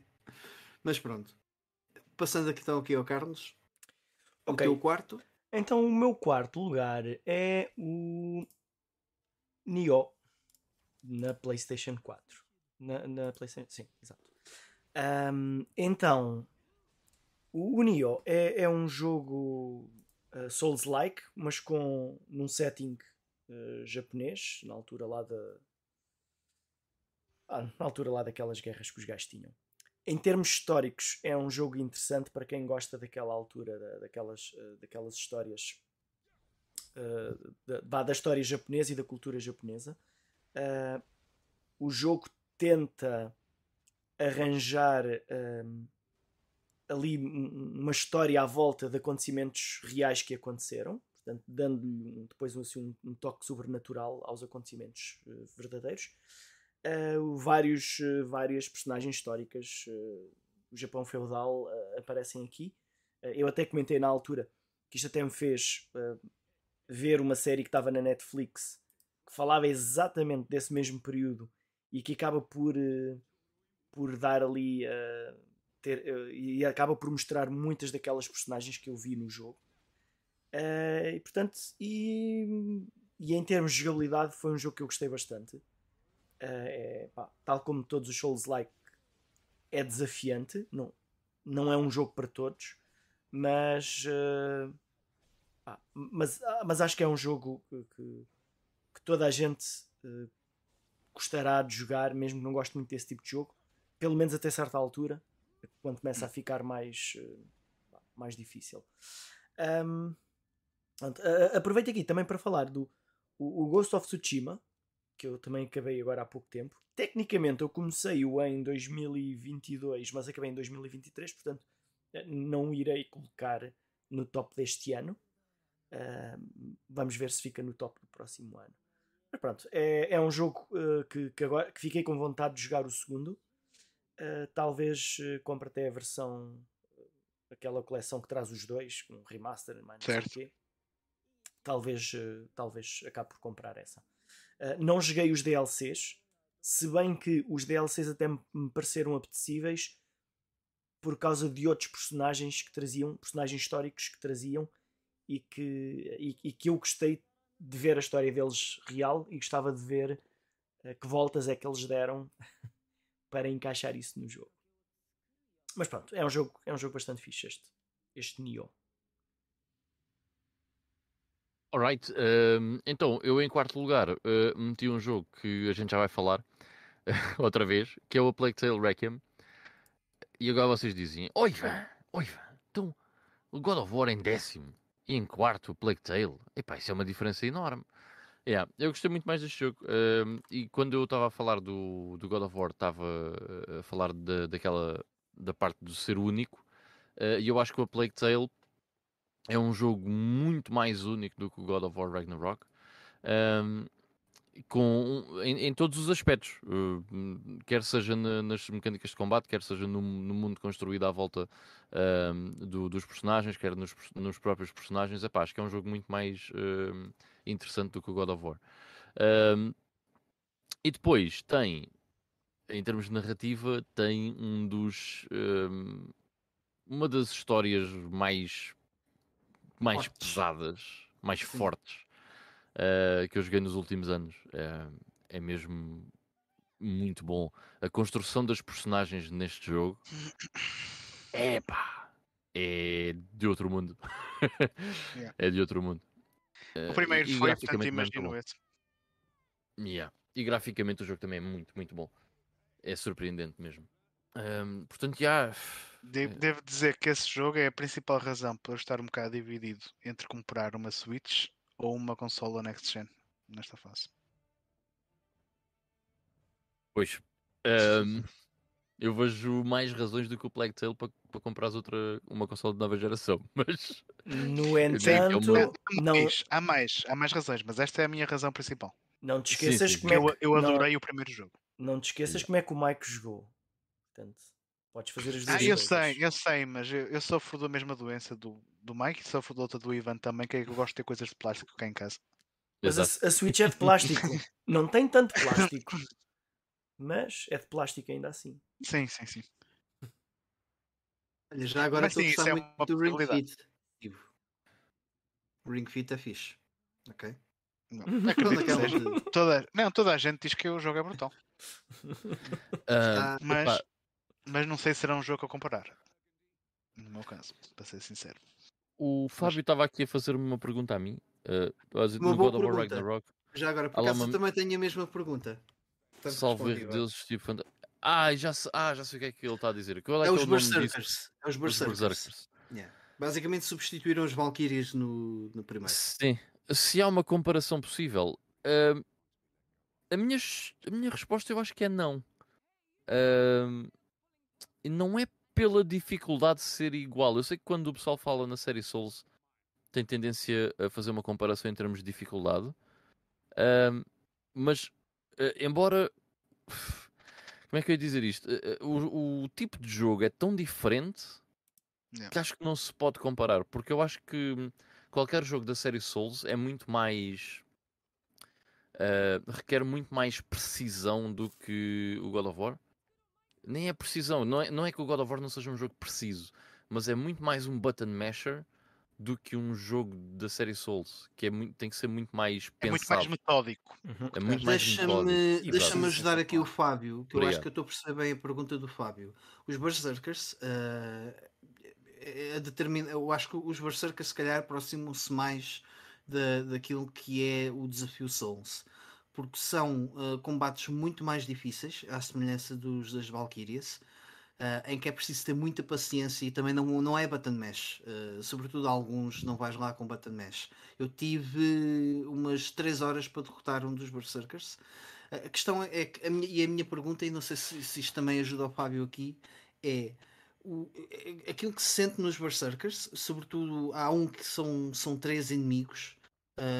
Em que te atacam de um lado e, de- e pelas costas, e depois há ataques indefensáveis, e tu não sabes que tipo de ataque é que está-te a vir, Ah, ou pelo menos se, se- é, se é indicado, não, não consegui perceber essa indicação.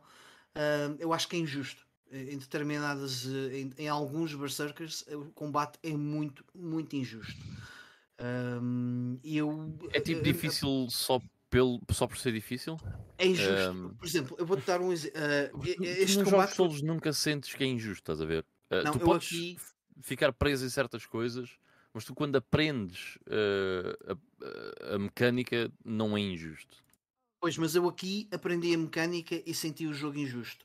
Yeah. por- eu vou- vou-te dar este exemplo. Ah, o, Bers- o Berserker que está em, em Alfheim, portanto na Terra dos Elfos, basicamente tu tens um, dos, um, um inimigo mais um par de inimigos que te atacam com as magias, uma de fogo e outra de gelo. Ahm, o, o inimigo central está-te sempre a atacar e os outros vão-te atacando e vão atacando depois o teu sidekick portanto vão alternando e há alguns ataques de distância ahm, que são umas bolas que vão pelo ar de, eh, de forma lenta que só podem ser bloqueados com, ahm, com- portanto ou com lança ou com machado. Ahm, epá, e é muito injusto. Tu estás a conseguir ter atenção a tudo ao mesmo tempo percebes? E há alturas em que é impossível tu não sofreres dano. E depois se um ataque te, eh, te apanha tu vais, podes sofrer uma sequência de ataques que te mata ali, percebes? E depois são inimigos que ou tu chegas ao nível praticamente máximo da tua vitalidade e defesa e não te, não te derrubam ou tiram metade da vida ali numa sequência de três ataques indefensáveis, ou então hum, é para ser muito complicado, percebes? Eu acho que é um. Eu, eu senti, eu senti injusto. Não sei os Dark Souls porque nunca joguei nenhum. Eu neste, mas eu acho que consigo perceber o que é que Dark Souls é e o que é que este, este God of War está a fazer com os Berserkers. Eu acho que este está pá, muito. hum, tenta-te prejudicar muito. Uh, é que nem as tuas falhas. O jogo às vezes não te cria-te ali sequências que são checkmates, percebes? E é, acho Uhum. que é um bocado. Na mau. série Souls, se tu não falhares, nunca vais ter problema. O problema é que tu vais falhar. se nunca falhares, vais aprender, percebes? E ali, ali é um bocado. Sim. hum, Mas olha, só- só jogando é que eu acho que consegues perceber. eu, eu não, não joguei God of ajudado, War. Fábio. Não sei se era isso. Eu não joguei God of War, nem sei como é que são esses, esses inimigos, mas uma coisa parece-me que será assim certamente. Uma grande diferença entre um jogo da série Souls e esse é que nesse o teu personagem é sempre aquele. Enquanto no Dark Souls, por exemplo, tu consegues eh, usar o, teu, o, o tipo de personagem, o tipo de combate que tu queres. Portanto, tanto pode ser um tipo com mais tipo tanque ou mais tipo magia. Eh, presumo que no God of War tu és aquele personagem e acabou. Não, não deve haver muitas estratégias diferentes para derrotar eh, esses inimigos. Tens. No porque depois podes mexer com os menus, percebes? E, uh, e o tipo de ataques que tu queres selecionar. Pode, Uhum. E se calhar isso pode ajudar. A questão lá está, aquilo que, que eu já fiz de crítica ao, ao God of War. Pá, Não, mas, jogo- mas é que está. No Souls, tu não, em muitos casos, tu não mudas essa, a tua forma de jogar durante o jogo. Portanto, ela foi escolhida no início do jogo e, e vais evoluindo a partir daí. Ah, há uma altura em que tu chegas lá a um boss. Olha, este gajo com magia é derrotado facilmente. Azar do caraças, tu não evoluíste nada da magia. Portanto, vais ter de jogá-lo, vais ter de aprender a derrotá-lo de outra maneira. É, era assim um bocado mais nessa perspectiva. Uhum. Pois aqui, aqui acaba por ser mais versátil o God of War, Uhum. mas ainda assim eu não tenho paciência para andar a mexer menus e fazer muitas tentativas, porque aquilo para mim não é um RPG. Portanto, é mais por aí.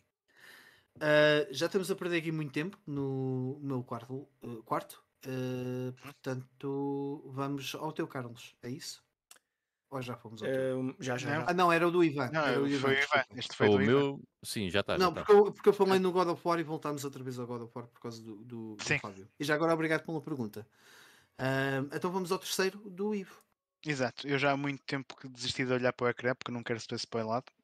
Ah, e então o meu terceiro lugar é o Metroid ah, Samus Returns da, da Nintendo 3DS. ah, que mais uma vez é mais uma excelente maneira de revitalizar uma série que já estava adormecida há muito tempo. Este é um remake do Metroid, do segundo Metroid que saiu originalmente na, na Game Boy original. Ahm, Pá, e tal como a Metroid Zero Mission que o Fábio falou eh, que terminou este ano e que está inclusivamente num dos lugares top dele, este também é um remake onde trouxeram muitas coisas. Para além de ser um remake gráfico, em que graficamente o jogo está mais bonitinho, está, está- eles aqui implementaram bué de cenas diferentes. Tens muito mais território a explorar, tens muitas mais habilidades eh, que podes usar e não só uma questão de power-ups, power-ups novos que depois foram introduzidos no Super Metroid em diante. Tens mesmo algumas habilidades novas que eles introduziram aqui, como a, a possibilidade de fazer parry a inimigos que te ataquem fisicamente e depois tens ali uma abertura para, para os atacar com um, um, um projétil eh, super carregado. E também vais ter que usar isso nos bosses. Portanto, as, as próprias boss fights também foram eh, redesenhadas.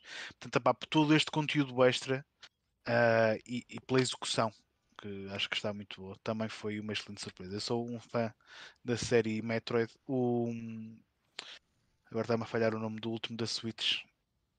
Dread.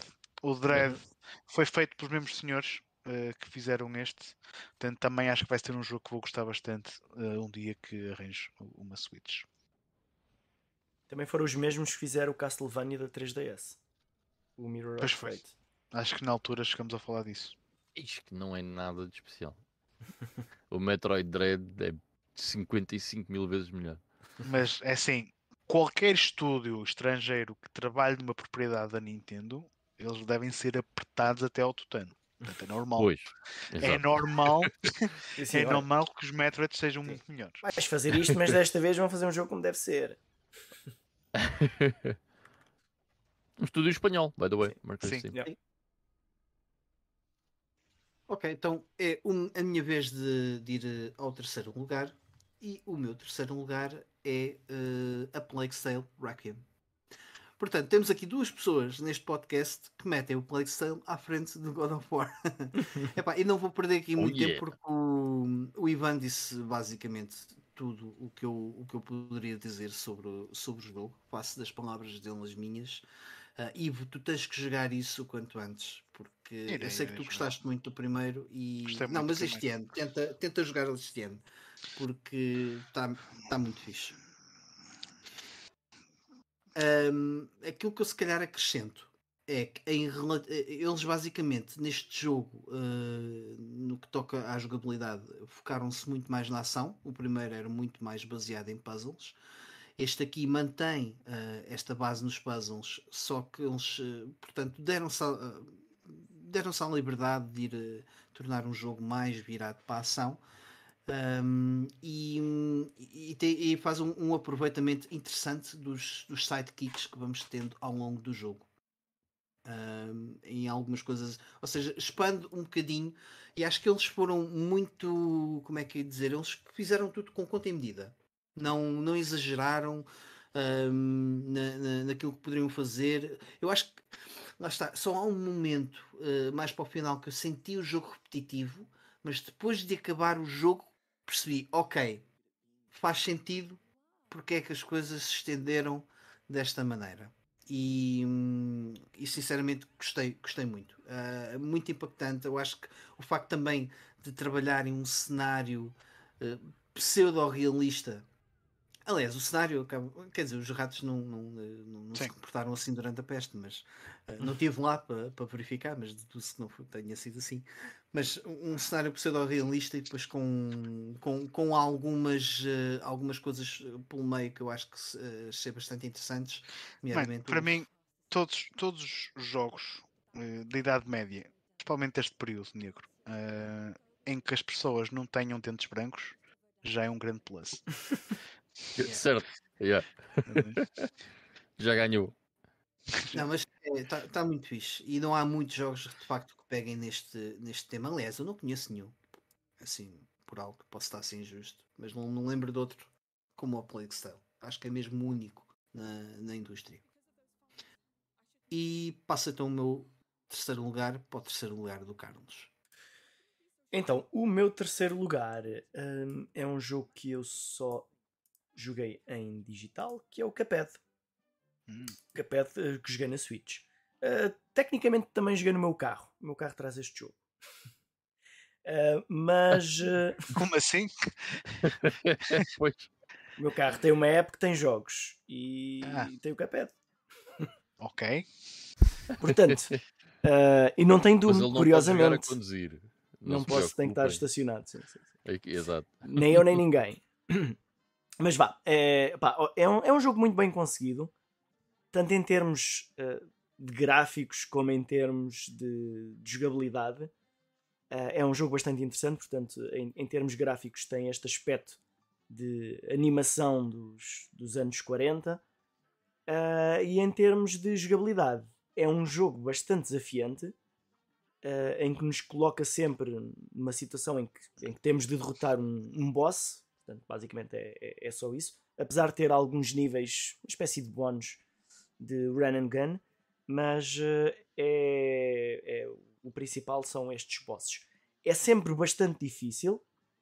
Se jogarmos no nível de dificuldade mais baixo, os bosses não são exatamente iguais, têm fases diferentes, como eh, tem visto neste boss, Pois. que ele vai mudando.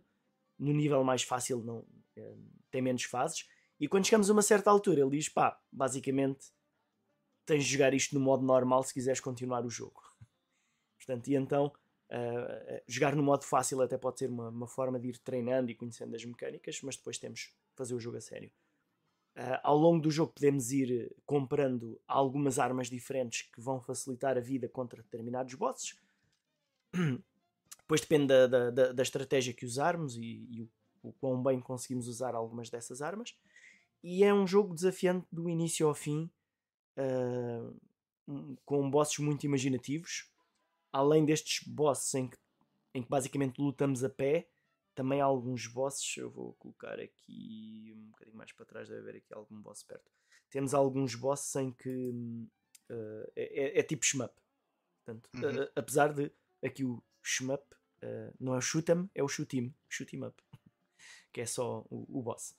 Uh, pá, e, é, é- é divertido nós conhecermos a- as, as estratégias dos bosses, irmos uh, a pouco e pouco uh, aprendendo ali as manhas que ele tem e, e e- e chegando a uma forma mais fácil de, de o derrotar. Pois há, alguns bosses que até é engraçado, que isso acho que não comentei quando falei do jogo aqui, mas há alguns bosses que podem ser derrotados de uma forma alternativa ah, e acaba por ser tipo um boss secreto. E então isso é, é também interessante. Depois explorar essas, essas vertentes. Pronto. É, é um jogo que vale a pena experimentar também. Existe em, em várias plataformas. É, Vão gostar. É, é uma, Tenho é uma boa o- experiência. Tenho que o comprar, que ele já saiu em físico. Agora já em físico, Já, já, já, já. portanto, está Yeah. na minha lista. Eu até não, não sei se não diria tentar explorar um bocadinho. Não sei se não haverá uma versão já com, o- com o DLC que, que saiu este. Traz, ano. traz. Já Já já traz. Já traz. Já tem? Ah, ok, fixe, fixe. Ora bem, O É Delicious o Last Course. Last Curse. Exato. Ok. Antes de passar aqui Ele ao. vem-. Ele- acho, que- acho que vem como um código para desbloquear. Ah, ok, ok. Fixe. Não tenho certeza. Ah, antes de passar aqui só ao Ivan, ahm, só, só vir aqui ao chat que há bocado esqueci-me. O, o Fábio pronto, fez aquela pergunta porque ele, ele tem vontade de jogar o, o- entrar outra vez na série Souls eh, e tem aqui alguns receios, algo que eu também de alguma forma eh, partilho. E hum, o, o João Marcos está a dizer que jogou o, o Samus Returns no ano passado, que gostou muito do jogo, mas que no fim ficou um pouco repetitivo. Uh, ainda que o boss uh, final é visualmente incrível. Uh, ele diz é que o Metroid Dread está muito melhor do que este. E, portanto, fica aqui Acredito que a esteja. dica, a dica de- do, do nosso chat. Um, e, e o Fábio depois diz que ainda não joguei todos os Metroids, mas o Dread está uh, para já em número 1 de todos os Metroids que ele, que ele já jogou. Uh, Ivan, Metroid Dread é um a- grande jogo. É muito bom. Eu estava-me a lembrar dele. Que jogão. Mas joguem o, joguem o Prime. Joguem o Prime. Vão ver. Acredito, acredito. Aí de lá, É. aí de lá. É grande jogo também. Ahm, para o meu terceiro lugar, ah, aliás, eh, queria só dizer uma coisa: o meu top 3 eh, são jogos muito, ah, muito jogo, muito mecânicos, e eu acho que tenho, ten- tenho tido tendência, quando são jogos destes, a jogá-los mais tempo ah, e a fazer tudo o que é conteúdo secundário e, e por aí, porque se- são tão divertidos de jogar. Não é, não é uma experiência, é um jogo. e o primeiro deles, ahm, para mim, eh, foi o Borderlands 2. Eh, um, talvez a, a maior surpresa que eu tive este ano. Não, isso que é capaz de ter sido o Marta is Dead. Mas eh, quando eu digo eh, que o Borderlands 2 foi surpreendente, foi no quanto eu gostei do jogo, tendo em consideração que eu, antes de o jogar, pensava: "Eh, não sei se vou gostar daquilo. mais um Aquele, shooter, não é? é um shooter e é um daqueles shooters em que os, os gajos demoram bem a morrer eh, e aquele cena cel shading, não sei se é bem a minha praia. Num shooter. Eh, opa, e estava hum, enganado. Completamente enganado em relação ao jogo. É, é assim, o jogo é isso tudo, sim. Eh, eu, eu gostei muito de, de- destes, dos dois jogos, principalmente do segundo. Eh, eu joguei o primeiro também este ano, eh, gostei imenso pensei, para o ano que vem vou ao segundo e acabei por, por fazer no mesmo ano porque pá, estava demasiado curioso e, e queria, queria experimentar o jogo. Eu joguei a versão de PC que está brutal eh, e o jogo está muito optimizado porque acho que ainda há muita gente a jogar isto. Portanto, a versão do Steam está muito optimizada, eh, com muitos updates em cima. Eh, o jogo corre, se tiverem um monitor de 144 Hz, o jogo corre pá, é, corre- lá está, corre a 144 FPS, mas é tão fluido e ao mesmo tempo tão bonito que não parece de todo um jogo de quê? 2014 ou de, não, menos até, 2012, eh, 2011, não sei, uma coisa assim do género. Uh, Deixem-me ver só por curiosidade. É da geração da PS3, sim. É da geração da PS3, já. Portanto, Borderlands 2 é de 2012. Portanto, não parece de todo um jogo de 2012, pá, é um jogo muito, muito bonito ainda. Uh, stood the test Já, of time. já agora, já é retro. Já fez 10 anos. Já é retro, é, já é retro. Uh, mas isto é Coelho um, está aqui. de- Força, desculpa aí, vá. Pensei Isto é um looter shooter, tipo, pá, é andarem pelo mundo.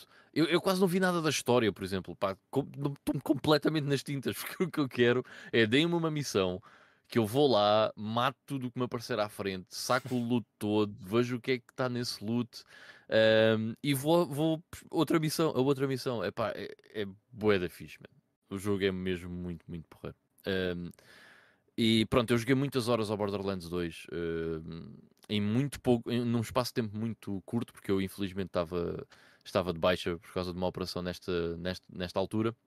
E eu meti qualquer coisa como 70 horas no Borderlands 2 em pá, 4 dias, 5 dias, 4 ou 5 dias, uma coisa assim. Uh, mas fiz tudo o que, era- o que havia para fazer no Borderlands 2, todas as missões. Uh, pá, foi, foram muitas horas muito bem passadas com este jogo.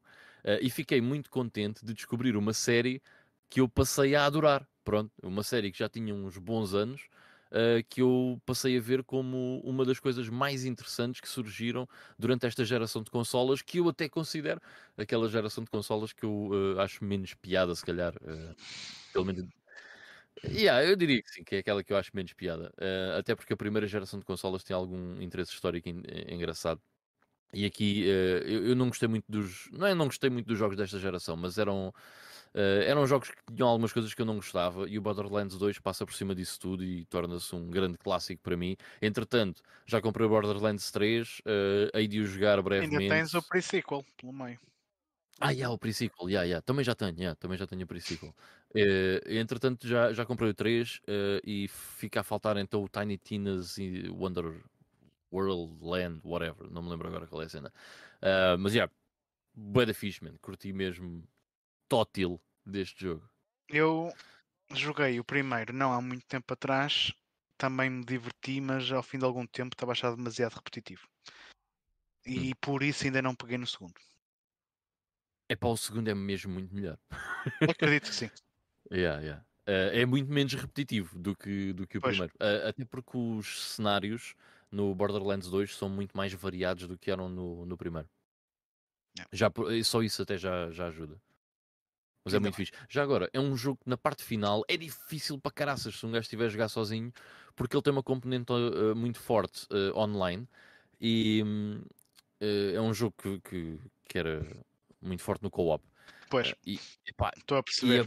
a, a parte final, se nós estivermos a jogar sozinhos, pá, é difícil para Os- caraças. Mas Os níveis faz- escalam dos inimigos? Ou, ou é uma questão de fazeres grind e, e os inimigos não escalam. Uh, quer dizer, eles escalam dentro de um patamar. Ou seja, tu podes chegar a um certo patamar em que eles não vão escalar e a diferença, sim, it's not amazing.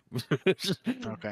Um, mas uh, não é. uh, eu sou mega uh, crítico de level scaling e no Borderlands 2 o level scaling não me fez confusão como está feito. Ok. Sim, porque aquilo também anda muito à porque- volta das, das mecânicas das armas que tu tens. Há inimigos que têm fraquezas para. É, é tipo as cenas do- dos elementos, mas aqui é das, das armas e das munições que usas também. E tens que Epá, jogar eu muito estava a ver isso. aqui. Eu estava a ver aqui e. Opa, porque aquilo eh, dava. No primeiro acho que era por áreas, mas aqui tá- até está a dizer que o segundo não escala. Porque no primeiro aquilo escalava consoante a área em, em que tu estavas. Ou seja, os inimigos Sim. de uma certa área só podiam ir até X. Escalavam até esse ponto. Ah, e o segundo está aqui a dizer que não tem. Ahm, mas o que eu posso Algum dizer, se não tiver. pode, pode ter tido, também pode, pode ter essa influência, não?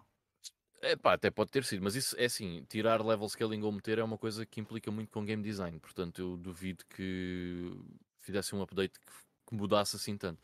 Mas uma coisa que eu posso dizer é, eu lembro-me de, mesmo que os, in- os inimigos não façam level scaling, eu lembro-me de chegar aos últimos níveis do, do jogo, as últimas missões, whatever, de ter feito todas as missões secundárias possíveis e imaginárias, e mesmo assim ser bastante challenging. Portanto, não, não é fácil. Olha, no nosso chat o, o Paulo Coelho está tá a concordar contigo, a dizer sim, Borderlands 2, o Handsome Yeah. Jack está no top de, de vilões de sempre. Ah, e o João Marcos está está a dizer: Bom, acho que tem que dar aqui uma hipótese a Borderlands. É isso, estamos aqui para vos influenciar e levar por maus caminhos. e Faz isso, faz Tinha- isso, vais gostar. tinha a mesma sensação de indiferença em relação ao Bioshock, ainda assim, e assim que joguei, tornou-se uma das minhas séries favoritas. Epá, yeah, eu acho que lá está, também é um bocadinho eh, esta geração um bocado caracterizada por isso. eh, ou seja, o standard da, da criação de videojogos. eh, acho que as coisas estavam muito padronizadas. Fui aqui que começou-se a sentir a, a padronização dos, dos videojogos e dos géneros. E, e acho que isso também não ajudou muito, eh, não, não abonou muito na geração no, no geral. Eh, e o Paulo Coelho depois acrescenta: farmar os Goliath ou os Barki- eh, Barkits é sem dúvida o melhor farming já criado.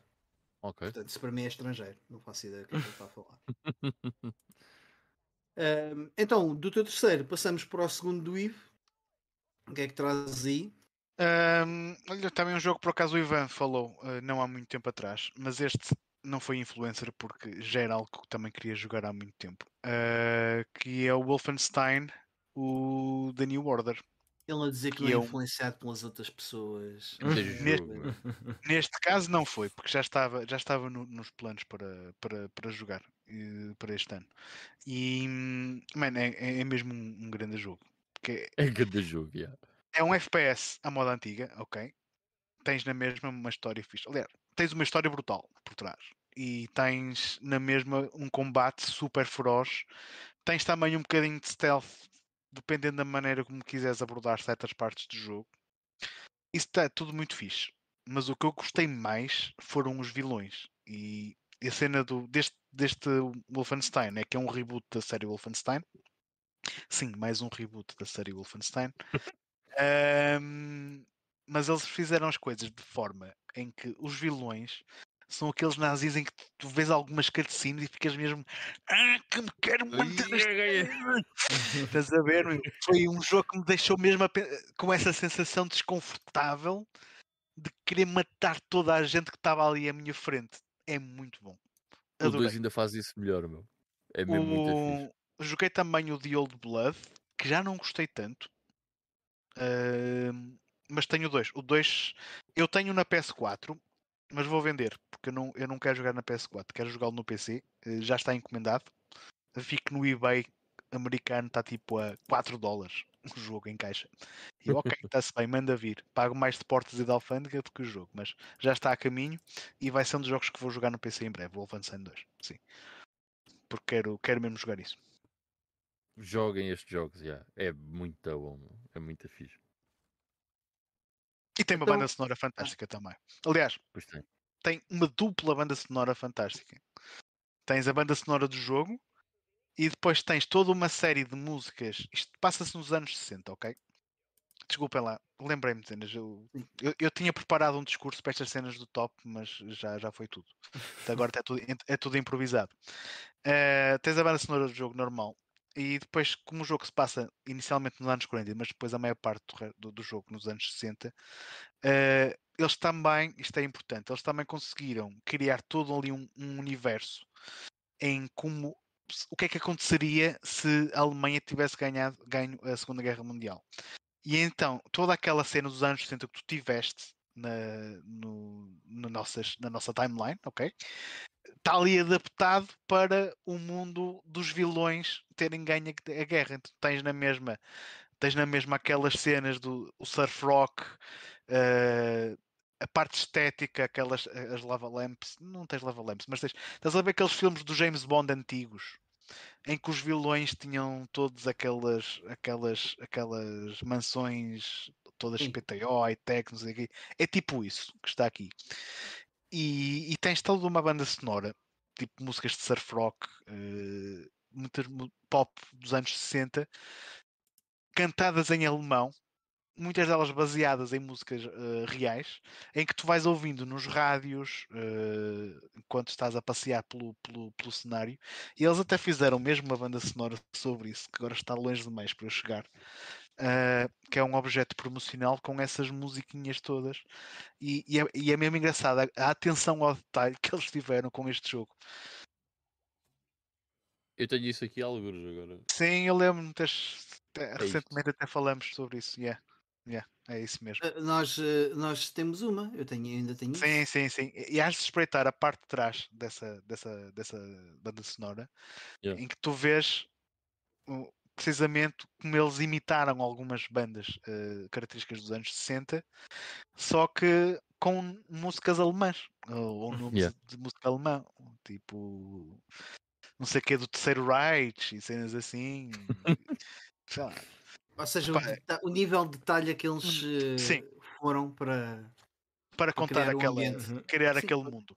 Mas, olha, já que estás a falar desse mundo, uma coisa que eu também pus lá no, no chat do nosso grupo uh, que não tem a ver com um jogo, mas é uma série de televisão, que é o The Man in the, in the High Castle, que é uma série em que parte desse pressuposto também em que, em que os nazis ganharam a guerra e como é que o mundo como é que o mundo ficou passado, passado 20 anos. Portanto, acaba por ser um setting parecido com este. Uh, também poderá ser uma coisa que vos poderá interessar ver. E, uh, e as diferenças naquilo. Uh, e tem ali uma diferença interessante em relação a, a, ao pouco que eu conheço disto.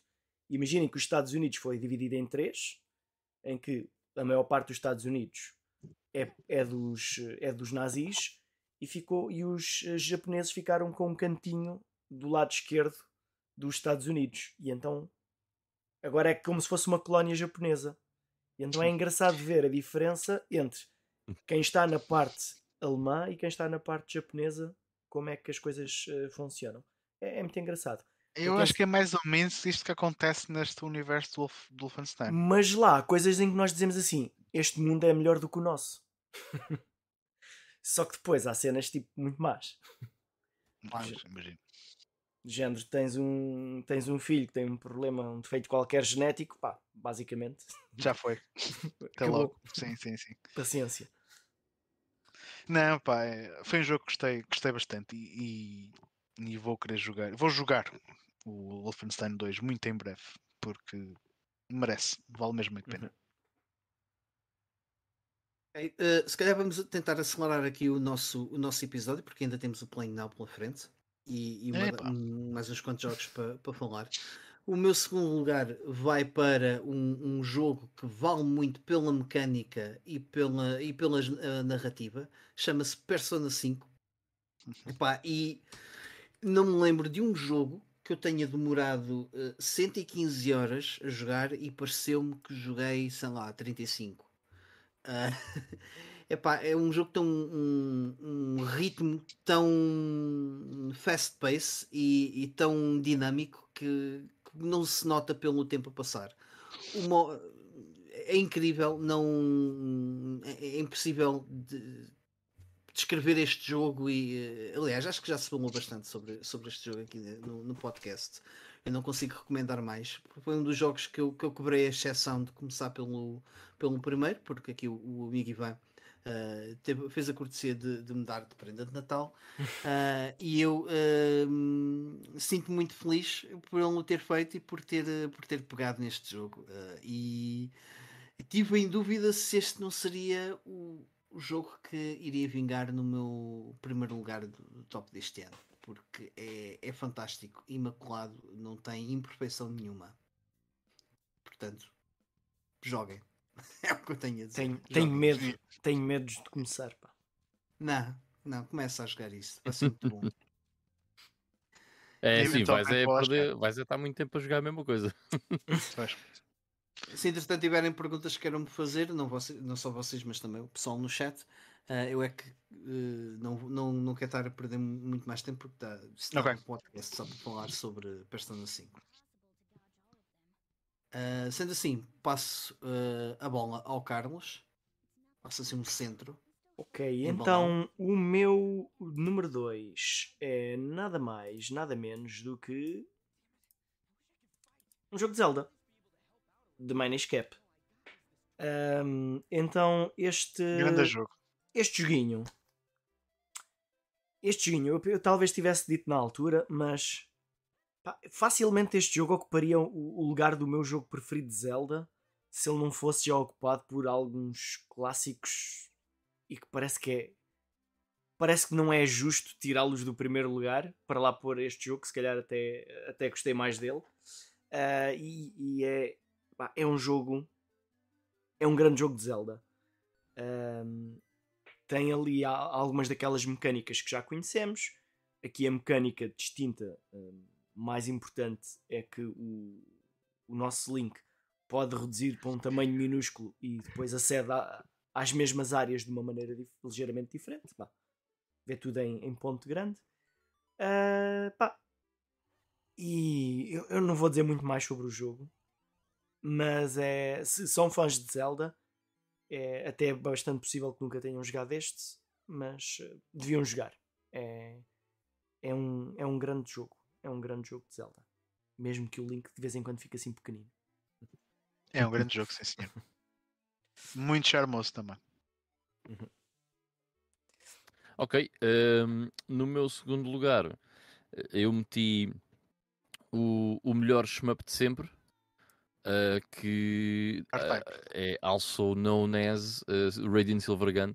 O, o R-Type é muito bom, é verdade, é verdade, mas não estás correto, não estás correto. um, bem, para não demorar muito tempo, eu também já falei aqui muito sobre o Radiant Silver Gun, mas eu acho que este é é o melhor shooter que eu, uh, shmup que eu alguma vez joguei. Gosto muito da dinâmica de termos uh, as armas sempre disponíveis e de, do nosso um, poder de ataque uh, ser um, escalar com, com a nossa pontuação e com a forma como encaramos uh, os inimigos. Pá, é, é único, não, não há isso em mais lado nenhum e eu acho isso muito fixe. Acho que um, o jogo também visualmente é, é, muito, muito porreiro e tem uma arte espetacular. Um, pá, não sei, mano, é Radiant Silver Gun. Eu acho que só jogando é que vão perceber. É, é um jogo muito mais complexo do que aquilo que vocês imaginam um, e é, é, mesmo muito, muito, muito bom. Eu sei que tu compraste, Steve. Não sei, quer dizer, agora só deves receber para aí daqui a 6 ou 7 meses. Mas, mas um, fico curioso para saber, para saber depois o que é que, nessa altura, o que é que tu achaste. É um jogo muito, muito, muito bom. É um jogo que não consigo jogar de inverno. Depois, se calhar é mais difícil, sim. É exigente, é exigente nas mãos. É exigente nas mãos. Yeah. Yeah. É um jogo muito, muito bom. Ok. Uh, sendo assim, uh, só, só dar aqui uma, uma passada no, no chat. O, o João estava aqui com, com receio que, os, que, que fizéssemos spoilers do Persona 5. E aliás, temos aqui malta que, que andou a dar-lhe bem no Persona 5. O Dante Sepp diz que foi ao Persona 5, ao Royal e depois foi ao Strikers. Portanto, não jogaste mais nada este ano, de Pela quantidade de horas. Um, e o João vai nas suas 70 horas, diz que, que, simplesmente não consegue parar de jogar e que nem tem bem maneira de explicar. E yeah, é uma boa descrição, João. Não sei se o, Ivo, o Ivan concorda, mas acho que é uma boa, uma, uma boa yeah. maneira de descrever. Uma pessoa nem percebe como é que. Yeah. Yeah. Não, não, não. O tempo passa muito rápido nesse, nesse jogo. É... Aliás, eu, eu, eu vou um bocadinho mais além. Eu não consigo arranjar nada nada de tudo, não sei se é com videojogos, que, me, que me explique que, que, faça o tempo passar tão rápido. Pá, não consigo. E mesmo assim, não meteste no primeiro lugar. Mas pronto, tu é que sabes, as instruções são tuas. Não, não. Depois já lá vamos. Então vamos, aliás, vamos agora aos primeiros. Vamos lugares. agora, é isso? É isso mesmo. Ivo. Então, dando o pontapé de saída do primeiro lugar, portanto, o Panzer Dragon Saga. Também não vou perder muito tempo a falar com ele, porque para além de, da hora já ser longa, foi um jogo que eu joguei algo recentemente, portanto eu já falei dele várias vezes uh, neste podcast.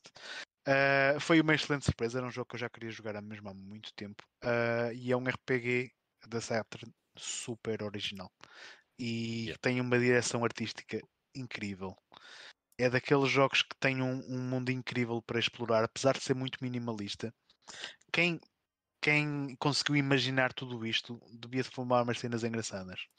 Porque as naves que nós uh, combatemos, uh, naves barra criaturas, é tão estranho que para mim eu continuo a dizer, eu acho que é um jogo que merecia um remaster ou um remake. ahm, porque acho que mais gente de- deveria ter a oportunidade de, de o jogar. É um jogo que injustamente é demasiado caro ahm, para. E é um jogo que acho que deveria ser jogado por, por qualquer fã de RPGs. Este, E não é longo, não é um jogo jogo muito é, longo também, by the way. por causa do que tu estás a dizer, que é se há jogo- jogos únicos, o Panzer Dragon Saga é um deles. E hum, aquela estética, vou-lhe chamar Tribal Tech, Sim, opa, eh, É isso, não há nada igual. Tribal Hum, Tech. e já agora vou eh, aconselhar-vos. É verdade, há uma coisa parecida. O, o Horizon é tipo isso, certo? não, Não tem Não. uma linguagem própria?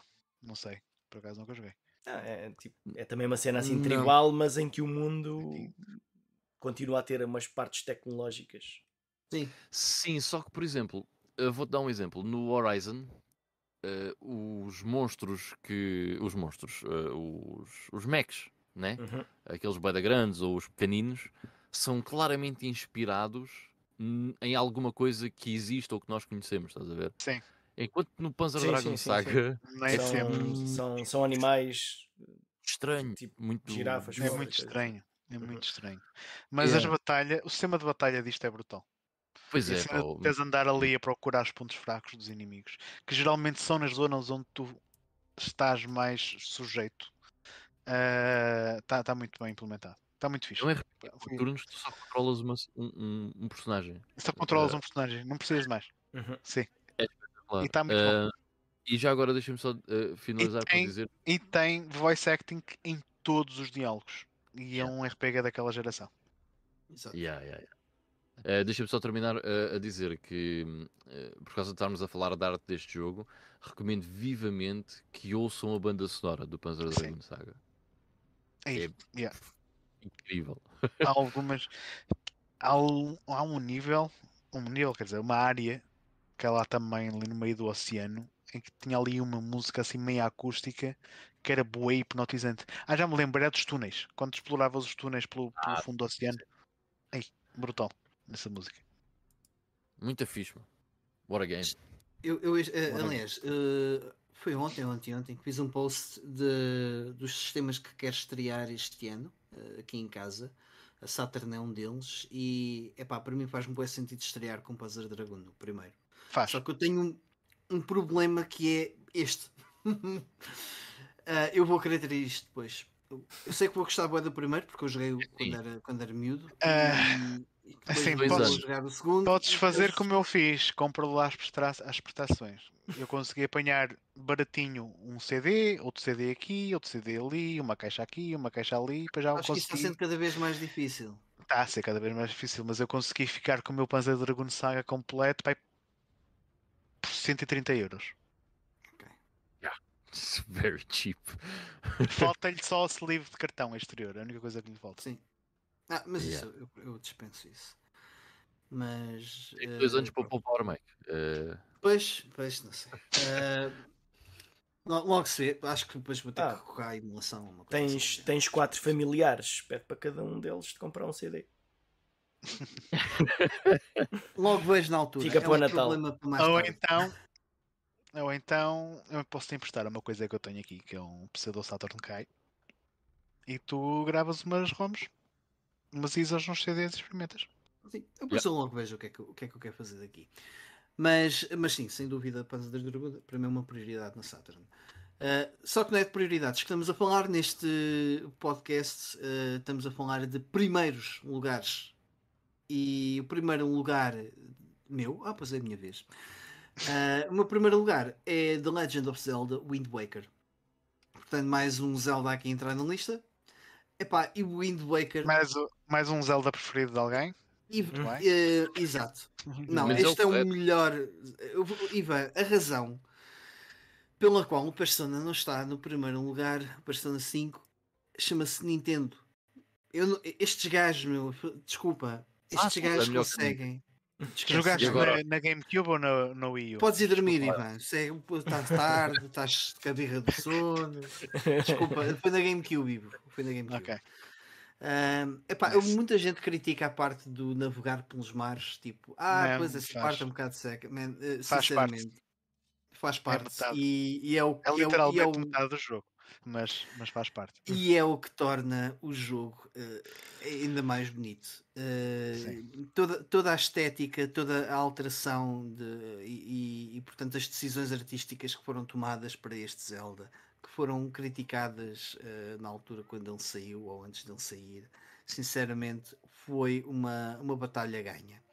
Ah, isto é uma, uma sequela direta do Ocarina of Time, isso é logo dito no, no início do jogo. E aliás, eu, por acaso a versão que eu tenho é que vem com o Ocarina of Time no, no segundo CD, no CD Bonus.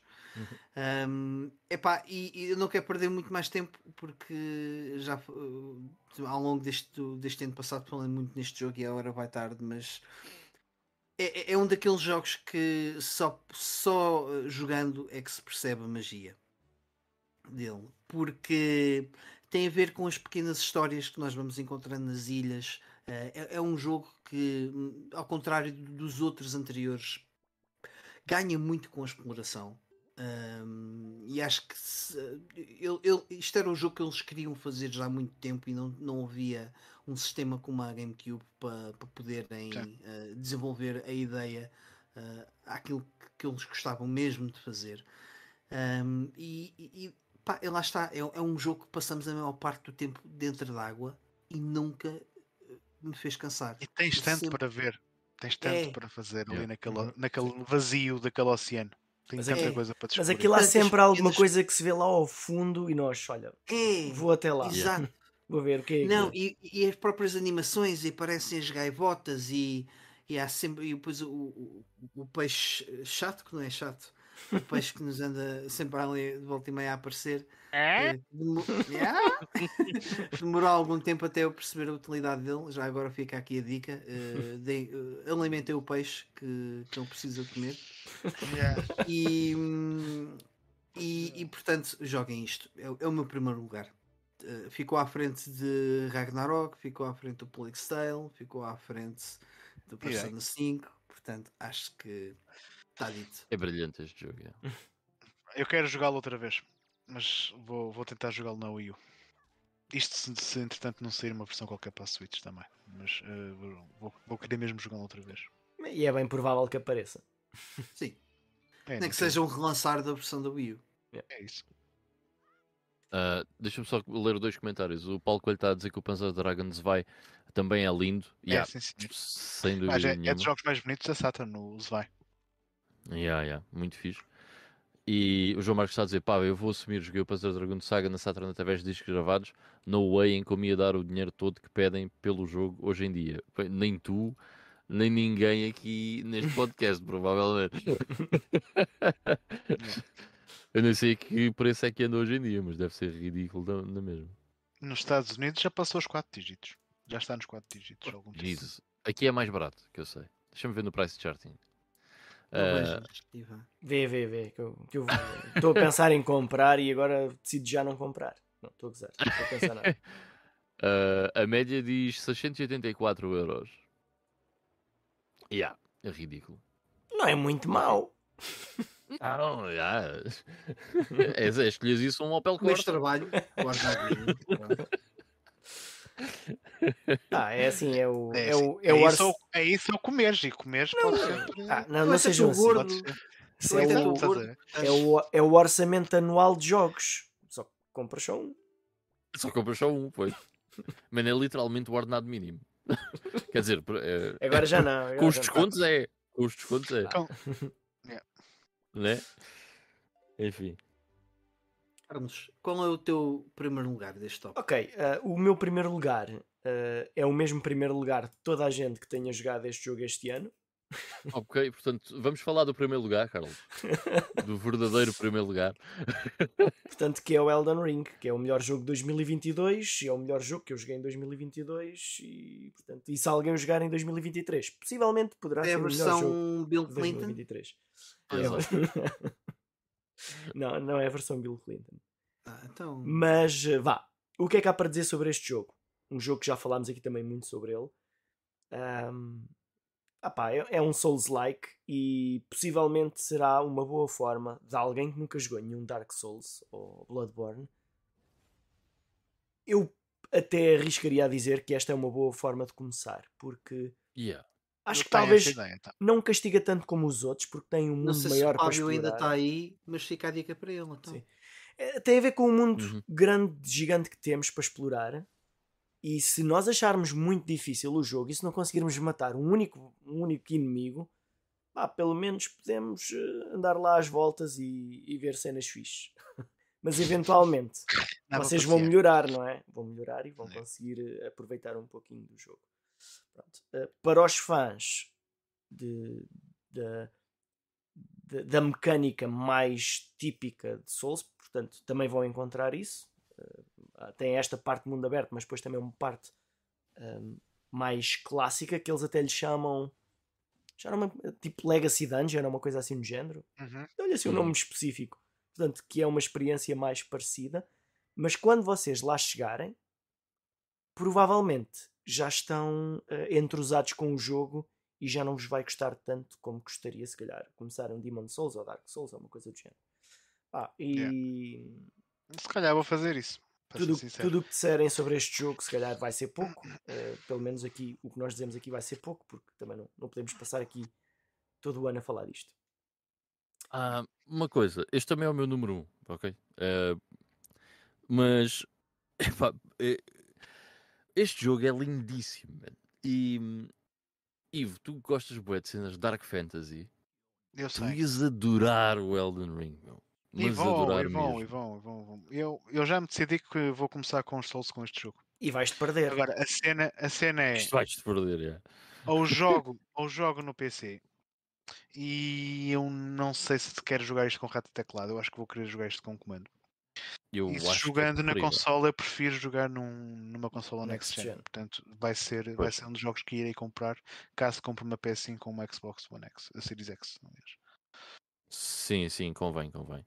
Mas este jogo é mesmo muito, muito bonito. E é aquilo que estavas a dizer, Carlos, da, da cena da parte open world, ah, há uma coisa que é preciso dizer que se não pode causar confusão, que é não é, ou seja, não há um loading para uma dungeon, está tudo interligado.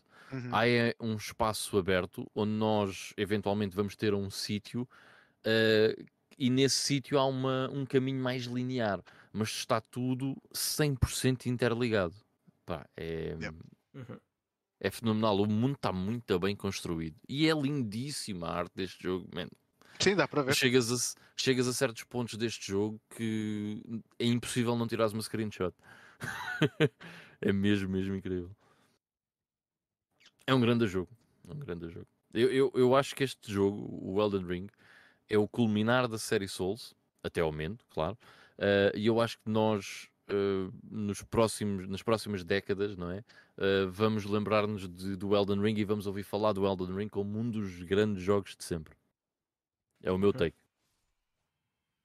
Achas que, por exemplo, o Elden Ring vai abafar um bocadinho, desculpem, abafar um bocadinho o Bloodborne, que hoje em pronto, que é considerado um dos melhores jogos da PS4 para muita gente. Eh, é engraçado, eu vou-te responder isso assim. Eles são suficientemente diferentes para não se atropelarem muito um ao outro. Agora, eh, se tivermos a, a falar de jogos da From Software, já, isso acontece, sim. Mas eles são, são, são mesmo diferentes. Até o combate é uma approach muito diferente num e no outro. Sim, aliás, o Bloodborne é, é bastante diferente de todos os outros. Um, Certo. Eu, eu acho que todos os, os Souls normalmente é um jogo em que é, é suposto aprenderes a defender-te bem e a maneira como pelo menos eu joguei o Bloodborne é um jogo em que é mais de ataque do que defesa. Portanto, é, tem um pacing muito mais rápido. Portanto, Yeah. este, este aqui é mais como os Souls do que como o Bloodborne. Uhum, É isso, é. Um, e bem, este é o teu primeiro, portanto, deduzo- Este é o meu primeiro também. acaba por portanto, ser um, um comentário em conjunto, da mesma forma que fizemos um, um episódio dedicado uh, com vocês a falar do jogo em conjunto. Sim, epá, eu não, não vou acrescentar muito mais também porque já, já se faz tarde, mas é, é, também é o meu primeiro e é isso no fundo que eu queria deixar a mensagem. É, eu acho que este vai ser conhecido durante daqui para a frente como um dos grandes jogos de sempre. Uhum. Acho que é um jogo. It is that good. Sim. Vão falar dele como o, como o Mike acabou de falar do Wind Waker, por exemplo. exato. Yeah, exato. Uh, então seguimos aqui para a nossa última secção do, do programa, o Playing Now. Um, eu vou começar porque basicamente não tenho nada. Uh, só fazer uma pequena referência Mas tens série. quase tudo. Tenho, não tenho nada, mas tenho quase tudo, é verdade.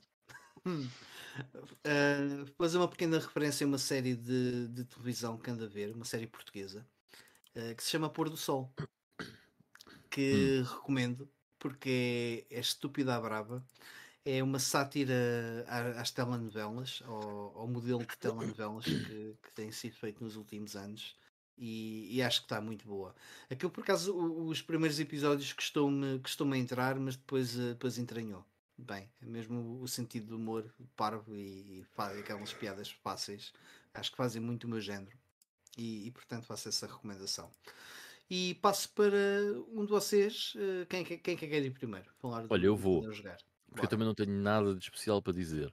Ah, eu vou até começar por ah, dizer que acabei de ler o livro do André Luna Leão dos Programadores Portugueses, que comprei no Museu do ZX Spectrum. Ah, ZX, desculpem lá. É um livro que eu achei ah, muito interessante, como já tinha falado, é informação que vocês só têm naquele livro. E todas as partes do, do livro, portanto, desde eh, o começo com os X80 e os X81 até à modernidade e também fala um pouco da, da, da imprensa sobre, sobre o Spectrum, eh, foi sempre muito interessante de ler. Eh, o que é que se passava na altura, o que é que se passava agora. Tem um ou outro comentário ehm, de, de pessoal que, eh, que entretanto eh, deu o seu parecer sobre esta ou outra coi- uma coisa ou outra, de pessoal que antigamente que eram programadores durante os anos 80, os anos 90. Ehm, portanto, gostei muito do, do livro. Ehm, o que eu gostava, se calhar, de ver mais no livro era, era mais input dessas pessoas, ou seja, ir mais ao encontro dessas pessoas e tentar eh, trazer mais a palavra delas para, para, pa- para dentro do livro. Acho que seria interessante de, de ver. Eh, mas de resto foi um livro muito, muito porreiro, foi, foi muito fixe. Ehm, e entretanto, eu não tenho Já agora relembra o nome do livro? programadores portugueses, chama-se mesmo programadores portugueses. Ok. Ehm, podem adquirir através do museu GX, ZX eh, Load. Quando, quando lá for, se calhar vou. Load ZX, desculpa. Yeah, yeah. uh, comprem porque é uma, uma, uma leitura interessante. Ahm, e depois, eu uh, por acaso joguei muito pouco esta semana, uh, até porque perdi mais tempo na leitura, portanto, a acabar este livro uh, e comecei a ler. uh, Comecei e estou quase a acabar até de ler um, o American Gods do Neil Gaiman. Uh, portanto, são três volumes e eu vou mais sensivelmente a um terço uh, do terceiro volume. Uh, e estou a gostar. Há algumas coisas que eu não gosto assim muito, mas acho que tem a ver com a tradução e não com a escrita original. Um, o livro é, é, é- é um bocado confuso, porque é daquelas coisas que não te diz o que é que é, e tu vais assumir uma coisa, mas afinal não é, outra coisa. Portanto, às vezes é um bocado confusa uh, a leitura, uh, mas até, até agora tem resultado bem e tem ficado muito mais interessante a partir do segundo volume, eh, a meio do segundo volume para a frente, ficou mais interessante. Pois eu estou a ler, por causa da tradução, eu estou a ler a versão portuguesa, portanto, Deuses Americanos. Porquê? Porque era mais barato e eu não vou gastar mais 40 euros para ler as coisas em inglês, tipo, no fucking way. mas por acaso acho que está a ser eh, pior por causa disso. Eh, mas pronto, eh, está a ser porreiro na mesma. Mas à pala disso, é que eu até joguei pouco epá, e avancei muito, muito, muito pouco no Fallout. Mesmo muito pouco. Estás a jogar o Fallout 1? O primeiro, exatamente. Portanto, eu falei dele a semana passada. Pá, se calhar depois é melhor ver, veres o meu comentário, que é para não ficar o vídeo, este, Certo, certo, este certo, episódio assim tão grande quanto isso. Mas ah, para te dar assim um resumo muito resumido, pá, acho muito interessante o lore do jogo. ah, e acho que está super bem conseguido em termos de personagens e do, do mundo que é criado no Fallout. que principalmente para a época era muito porreiro. Graficamente o jogo é muito, muito, muito fixe. Aquela pixel art pá, é Oh. fabulosa.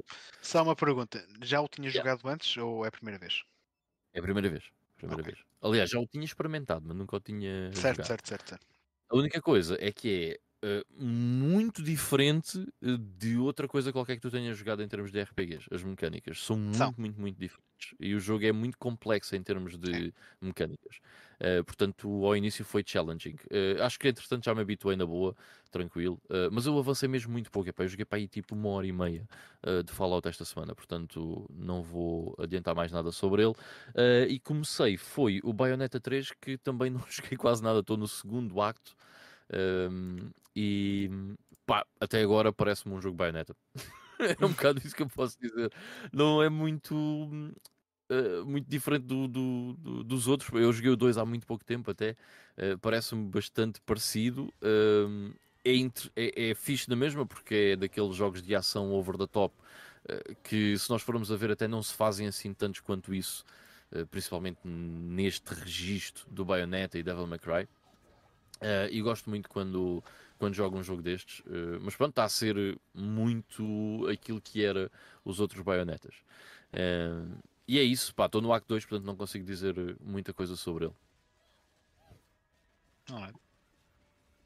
E yeah, é isso para o meu play, não. Sendo assim, hum, Ivo, importas tipo o último? Não, não me importa nada. Normalmente és tu que começas, eu gostava. Hoje, hoje acabas tu. É, eu tenho muita coisa para falar, mas também vou, vou- vou passar por lá Sim. muito rápido quando chegar a minha vez, não se preocupem. Ok, então ah, eu tenho apenas aqui um jogo. Comecei a jogar, ainda deve ir mais ou menos a meio, que é o Triangle Strategy para, para a Switch. Ahm, eu, eu gosto bastante de jogos Tactics. Ahm, ainda não sabia muito sobre este jogo. Até nem sei exatamente como é que foi a, a, recepção deste jogo por parte da crítica. Ah, não é que seja importante, mas não faço ideia. Uh, a verdade é que é um jogo diferente daquilo que eu estava a imaginar. Portanto, é um jogo muito focado na história e lá pelo meio tem umas, umas cenas em que jogamos um bocadinho. um, um tactical RPG. Uh, já adormeci uma vez durante o jogo. Um, não estou a dizer que seja que é por ser mau, ok? Imaginem que cada capítulo tem a duração de uma hora e metade desse tempo é os personagens a falar uns com os outros. Eu Portanto- entendo perfeitamente o que estás a dizer. Eu adormeci várias vezes no Steins Gate e outras fichas novas que joguei. Ah, Por muito então, que a história fosse incrível. Ah, pois, eh, portanto, isto tenta ser uma história tipo Game of Thrones, ali com muita intriga política e coisas, e uns reinos contra os outros, e coisas secretas e traições e mortes. É um bocado essa vibe. Ah, em, em termos de aspecto visual, é isto que estão aqui a ver, é assim jogo que tem uma perspectiva isométrica, aquele 2D HD Uhum. que, que a Square, que a Square faz eh, atualmente. Eh, mas hum, ainda assim eu estou a apreciar. Ainda assim eu tenho paciência para, eh, para chegar ao mapa em vez de ir à missão principal, ir às missões secundárias, em que a missão secundária basicamente é apenas ouvir texto. É- é- não há nada para jogar. As missões secundárias é só para ver. Ok? É como que deixa cá ver o que é que é os uma outros. missão. É tipo, É é. aguenta enquanto eles falam. Sim. Aguenta aí. Mas é, é- normalmente é uma coisa curta, tipo, sei lá, um minuto, dois minutos, três minutos, a ver da perspectiva dos outros a falarem sobre o que é que o que é que está a, o que é que está a passar no mundo e, e- pronto, e é engraçado um bocadinho ver. como É engraçado ver as Quick intenções. Event. É um bocadinho como o Quick Time Event do Final Fantasy IX, em que tens aquela cena do Quick Time Event. Epá, já, já não me lembro. Mas epá, Não, basicamente, é, é uma. É como se não é Quick fosse. Time Event como nós conhecemos. Aquilo é uma mecânica que eles chamaram Quick Time Event, Ah, que sim, sim, no sim. Select e Já me depois lembro, estava já a dar lembro, já perspectiva. Já Mas me é, é capaz de ser isso, porque basicamente vamos para outro sítio no mundo em que numa, num determinado palácio estão a ter uma conversa sobre, sobre alguma coisa.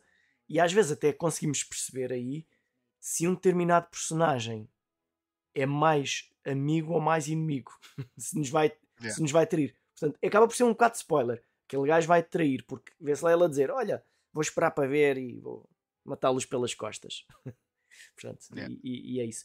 Pois o jogo também tem uma, sec- uma secção ahm, que agora, mais na parte que eu estou a chegar, se torna mais interessante, que é uma, uma parte de exploração, em que nós ahm, exploramos ali um pouquinho um mapa pequenino, a falar com os NPCs, em que inicialmente é só isso, falar com NPCs e tipo, até podemos passar à frente, não se passa nada. Ah, mas agora começa a ser descobrir alguma coisa. E, e se nós descobrirmos as várias pistas que os personagens nos dizem e formos à procura delas, muda o desenrolar do, do, do que vem a seguir, do- Ok. dos próximos níveis. Então isso é interessante. A É última- capaz de, de ser um requisito para tu chegares ao final verdadeiro. Talvez, Dás- talvez. Dás-te ao- trabalho de falar com toda a gente e fazer as coisinhas todas, Certo. chegas Mas ao é true ending. naquele em particular, eu até me dei ao trabalho para falar com toda a gente, mas eh, não, se- não encontrei as pistas todas e percebi que aquilo foi parar uma, a uma missão que eu não queria que as coisas acontecessem assim. Então eu voltei atrás e explorei um bocadinho melhor. Agora, mais recentemente, a última que eu fiz, as escolhas que eu fiz deram em game over. tipo, olha, os gajos vêm lutar contra nós e vão-nos matar, morremos game over. Portanto, tive que fazer mesmo load. Uh, portanto, é- essas são mecânicas interessantes. Mas a mecânica principal do jogo, e que acaba por dar o título uh, deste Triangle Strategy, um, tem ali um pouquinho a ver com um, à medida que nós vamos tomando algumas escolhas, há algo que vai evoluindo de uma forma invisível, uh, do género uh, a nossa noção de liberdade, as- são as nossas convicções, a nossa convicção de liberdade, a nossa convicção disto vai mudando e as coisas mudam consoante as nossas escolhas, nós é que não percebemos o quanto é que elas mudam. Portanto, eu não sei se está a mudar muito. Depois há certas secções em que há, há uma escolha, há, uma, há uma, uma, forma alternativa da história continuar, em que nós eh, pedimos sempre aos nossos sete companheiros para decidirem qual é que será o, o espaço a seguir, do género. eh, vamos salvar estas pessoas, vamos, eh, portanto, vamos ignorar estas pessoas. E os nossos sete amigos têm uma intenção de voto e nós podemos falar com eles para os tentar demover Eh, é. e para eles escolherem o que nós queremos. Ou então, deixamos-los escolher e eles decidem o, como é que a história corre. Algumas dessas situações de exploração dão-nos ahm, eh, falas novas que lhes permitem mudar as, eh, mu- fazê-los mudar de ideias. Portanto, e isso acaba por ser interessante. E há sempre ali, em alguns capítulos, há sempre uma história alternativa e que numa segunda playthrough podemos, se calhar, tentar fazer e pronto, poderá ser eh, mais interessante. Pronto. Ah, Em termos do, do jogo em si, da, da mecânica, de- de- da parte Tactical RPG, é interessante. É, funciona de uma forma muito posicional. É, é muito posicionar os personagens de uma maneira certa, não deixar as costas desprotegidas, tentar rodear os outros, estar sempre no, no, no terreno elevado. ah, e é bastante desafiante. Não, não é tão fácil como outros Tacticals que eu já tenho jogado. Ah, é, é, bastante, é bastante desafiante e temos de jogar bem logo desde o princípio. E é isso. Olha, no, no nosso chat o Dante Sepp está tá aqui a dizer que jogou o que está a jogar o Romancing Sa- Saga Mistral Song na Switch. O, o João Marques É um jogo diz de PS2, by the way. Ah, é? Olha que giro. É, vi, Ah. vi isso no outro dia. Uh, o jogo saiu agora e é uma versão nova de um jogo de PlayStation 2 que só saiu no Japão. Olha, fixe. Yeah. Ah, o João Marcos está a dizer que jogou o demo inicial quando ainda se chamava Project Triangle Strategy e não ficou nada, nada impressionado, mas quando saiu decidiu dar uma hipótese e acabou por adorar. É daqueles jogos que demora realmente a ficar interessante, mas quando se chega a, a- a esse ponto ah, de viragem, de- diria eu, fica mesmo bom. Ah, ele diz que achou que os personagens podiam ser um bocadinho mais interessantes, por outro lado, o world building é bastante sólido. Uhum. Os gajos fartam-se de falar. Têm tempo para isso. Exato. Ok, sendo assim, passamos-te a palavra, Ivo.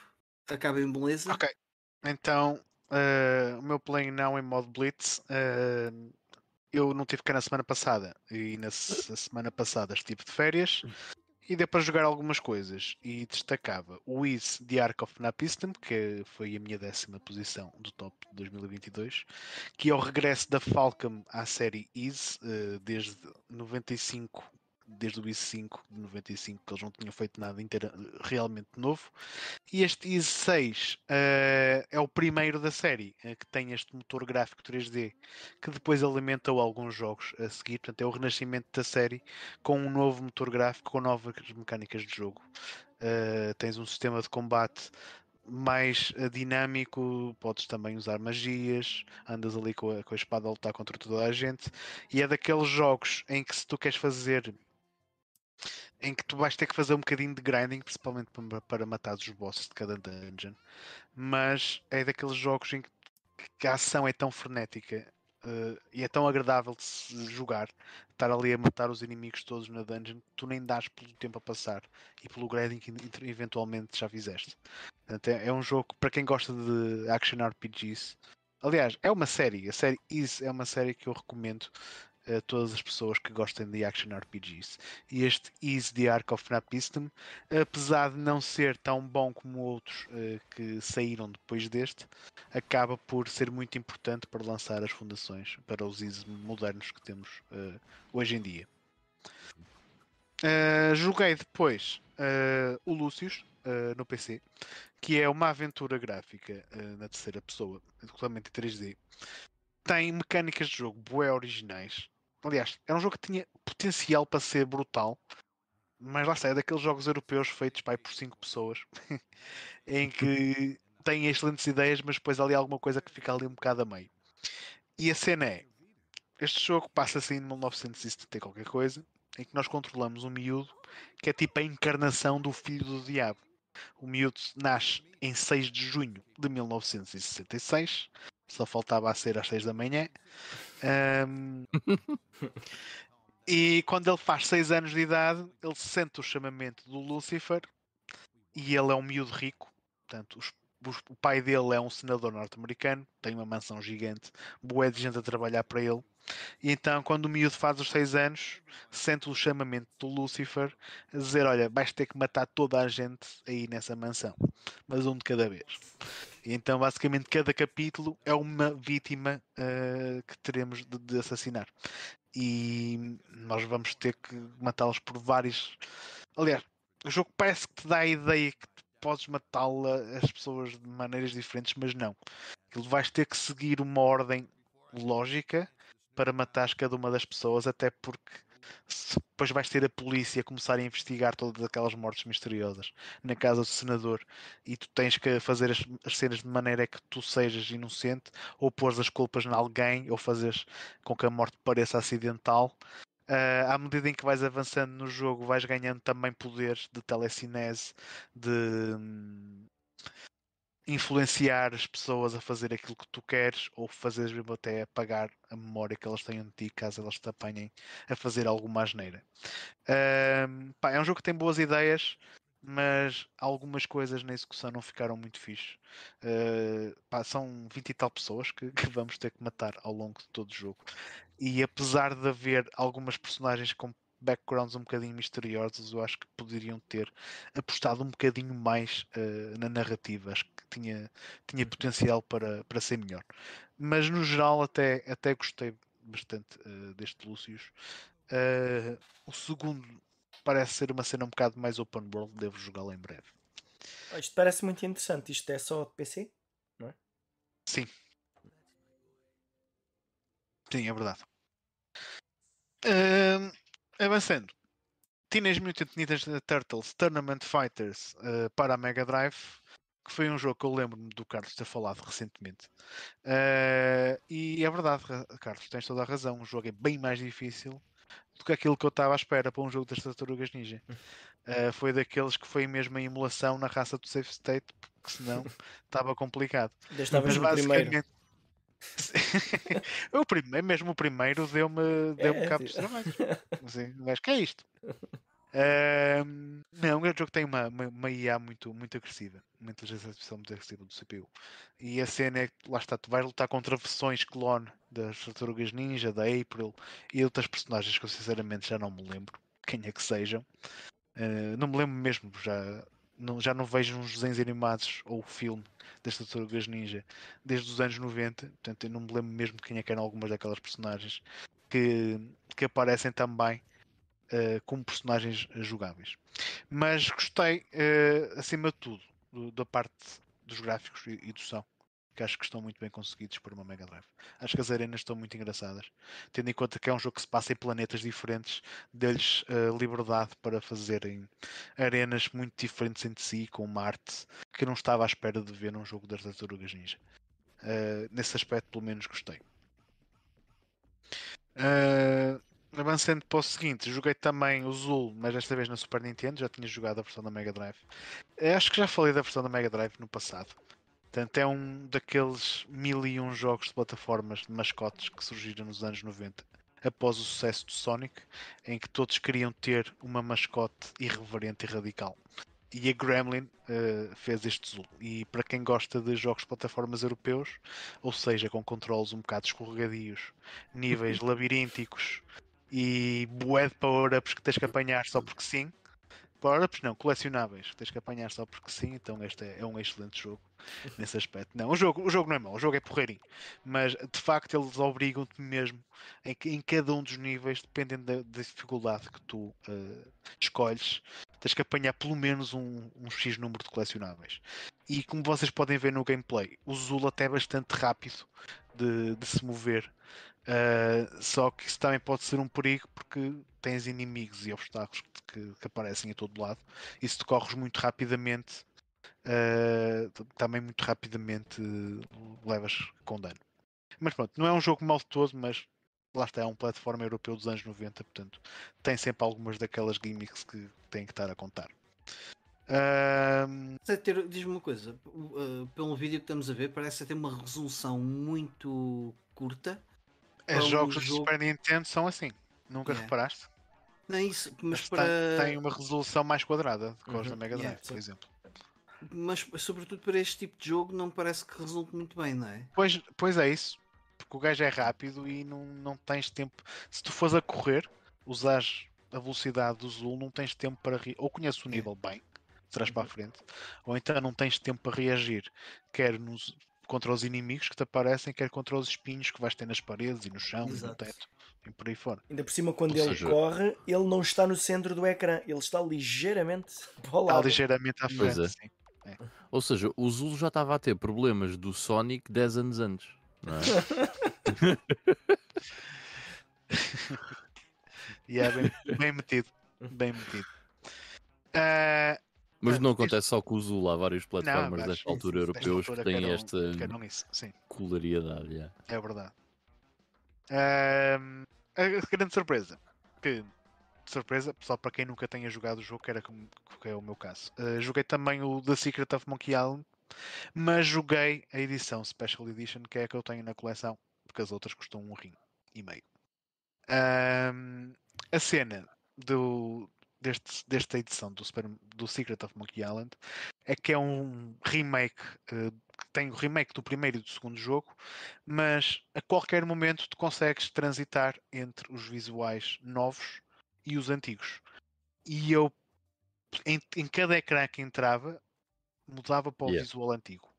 Mas depois joguei quase tudo no novo. Eu adoro os gráficos em pixel art. E, e o primeiro Monkey Island tem gráficos em pixel art incrível. Lindíssimo, yeah. os, em, os gráficos dos cenários neste jogo estão muito bonitos, mas os das personagens nem por isso. O do Guybrush, que é a personagem principal, está horrível nesta versão. Uh, mas a versão modernizada tem voice acting que está espetacular. E pelo que eu li, ainda não sei, porque não, não sei ao certo, porque não joguei os jogos que, que saíram a seguir, mas pelo que eu li, uh, é, usam os mesmos atores do, dos Monkey Island mais recentes uh, que, que saíram entretanto. E o voice acting está espetacular. Portanto, é uma aventura gráfica com uma história incrível com personagens muito muito ah, peculiares. Tipo, o vigia da, da aldeia é um gajo cegueta. Portanto, tu sabes que estás. É, é. Sabes que estás perante um jogo especial quando ele te recebe da mesma forma, da mesma, da- da- dessa forma, te diz: Olá, eu sou o gajo baixo e quero ser um pirata. E o gajo, é? Não, não, não, eu estou aqui. Ah! Mano, é incrível. E, e é O um jogo vendedor que de tem. barcos. O vendedor de o barcos vendedor deve de barcos, meu. O vendedor de barcos, meu. Os canibais vegetarianos, meu. Man, Yeah. É, é incrível. A, a criatividade que eles tiveram com, com, com a história, com os personagens, com tudo. É, é fantástico. E tem, a nível de puzzles, te- tens alguns puzzles engraçados, tens outros um bocado mais frustrantes. Eh, aquele das canecas ainda me deu um bocado de dor de cabeça. Os interpretar os mapas de tesouro também era um bocado estúpido, que eram, ou, ou eram instruções de uma dança e depois tinhas que passar as instruções da dança para o caminho que tinhas que fazer lá num labirinto.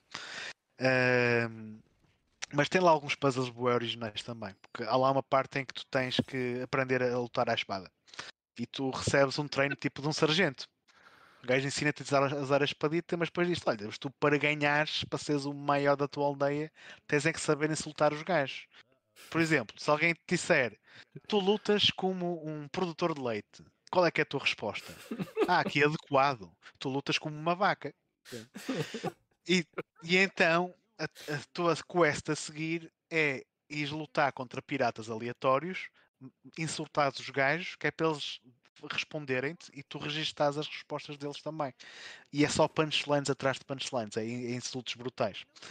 E, e pronto, e depois vais lu- lutar contra o, o, o Master, o Sword Master, e tens que usar esses insultos que tu foste aprendendo ali naquela, naquela parte do jogo. Portanto, é um jogo incrível. Uh, percebo perfeitamente o porquê de ser um dos jogos um, que, que fã, os, os- pessoal que, que gosta de aventuras gráficas mais gosta.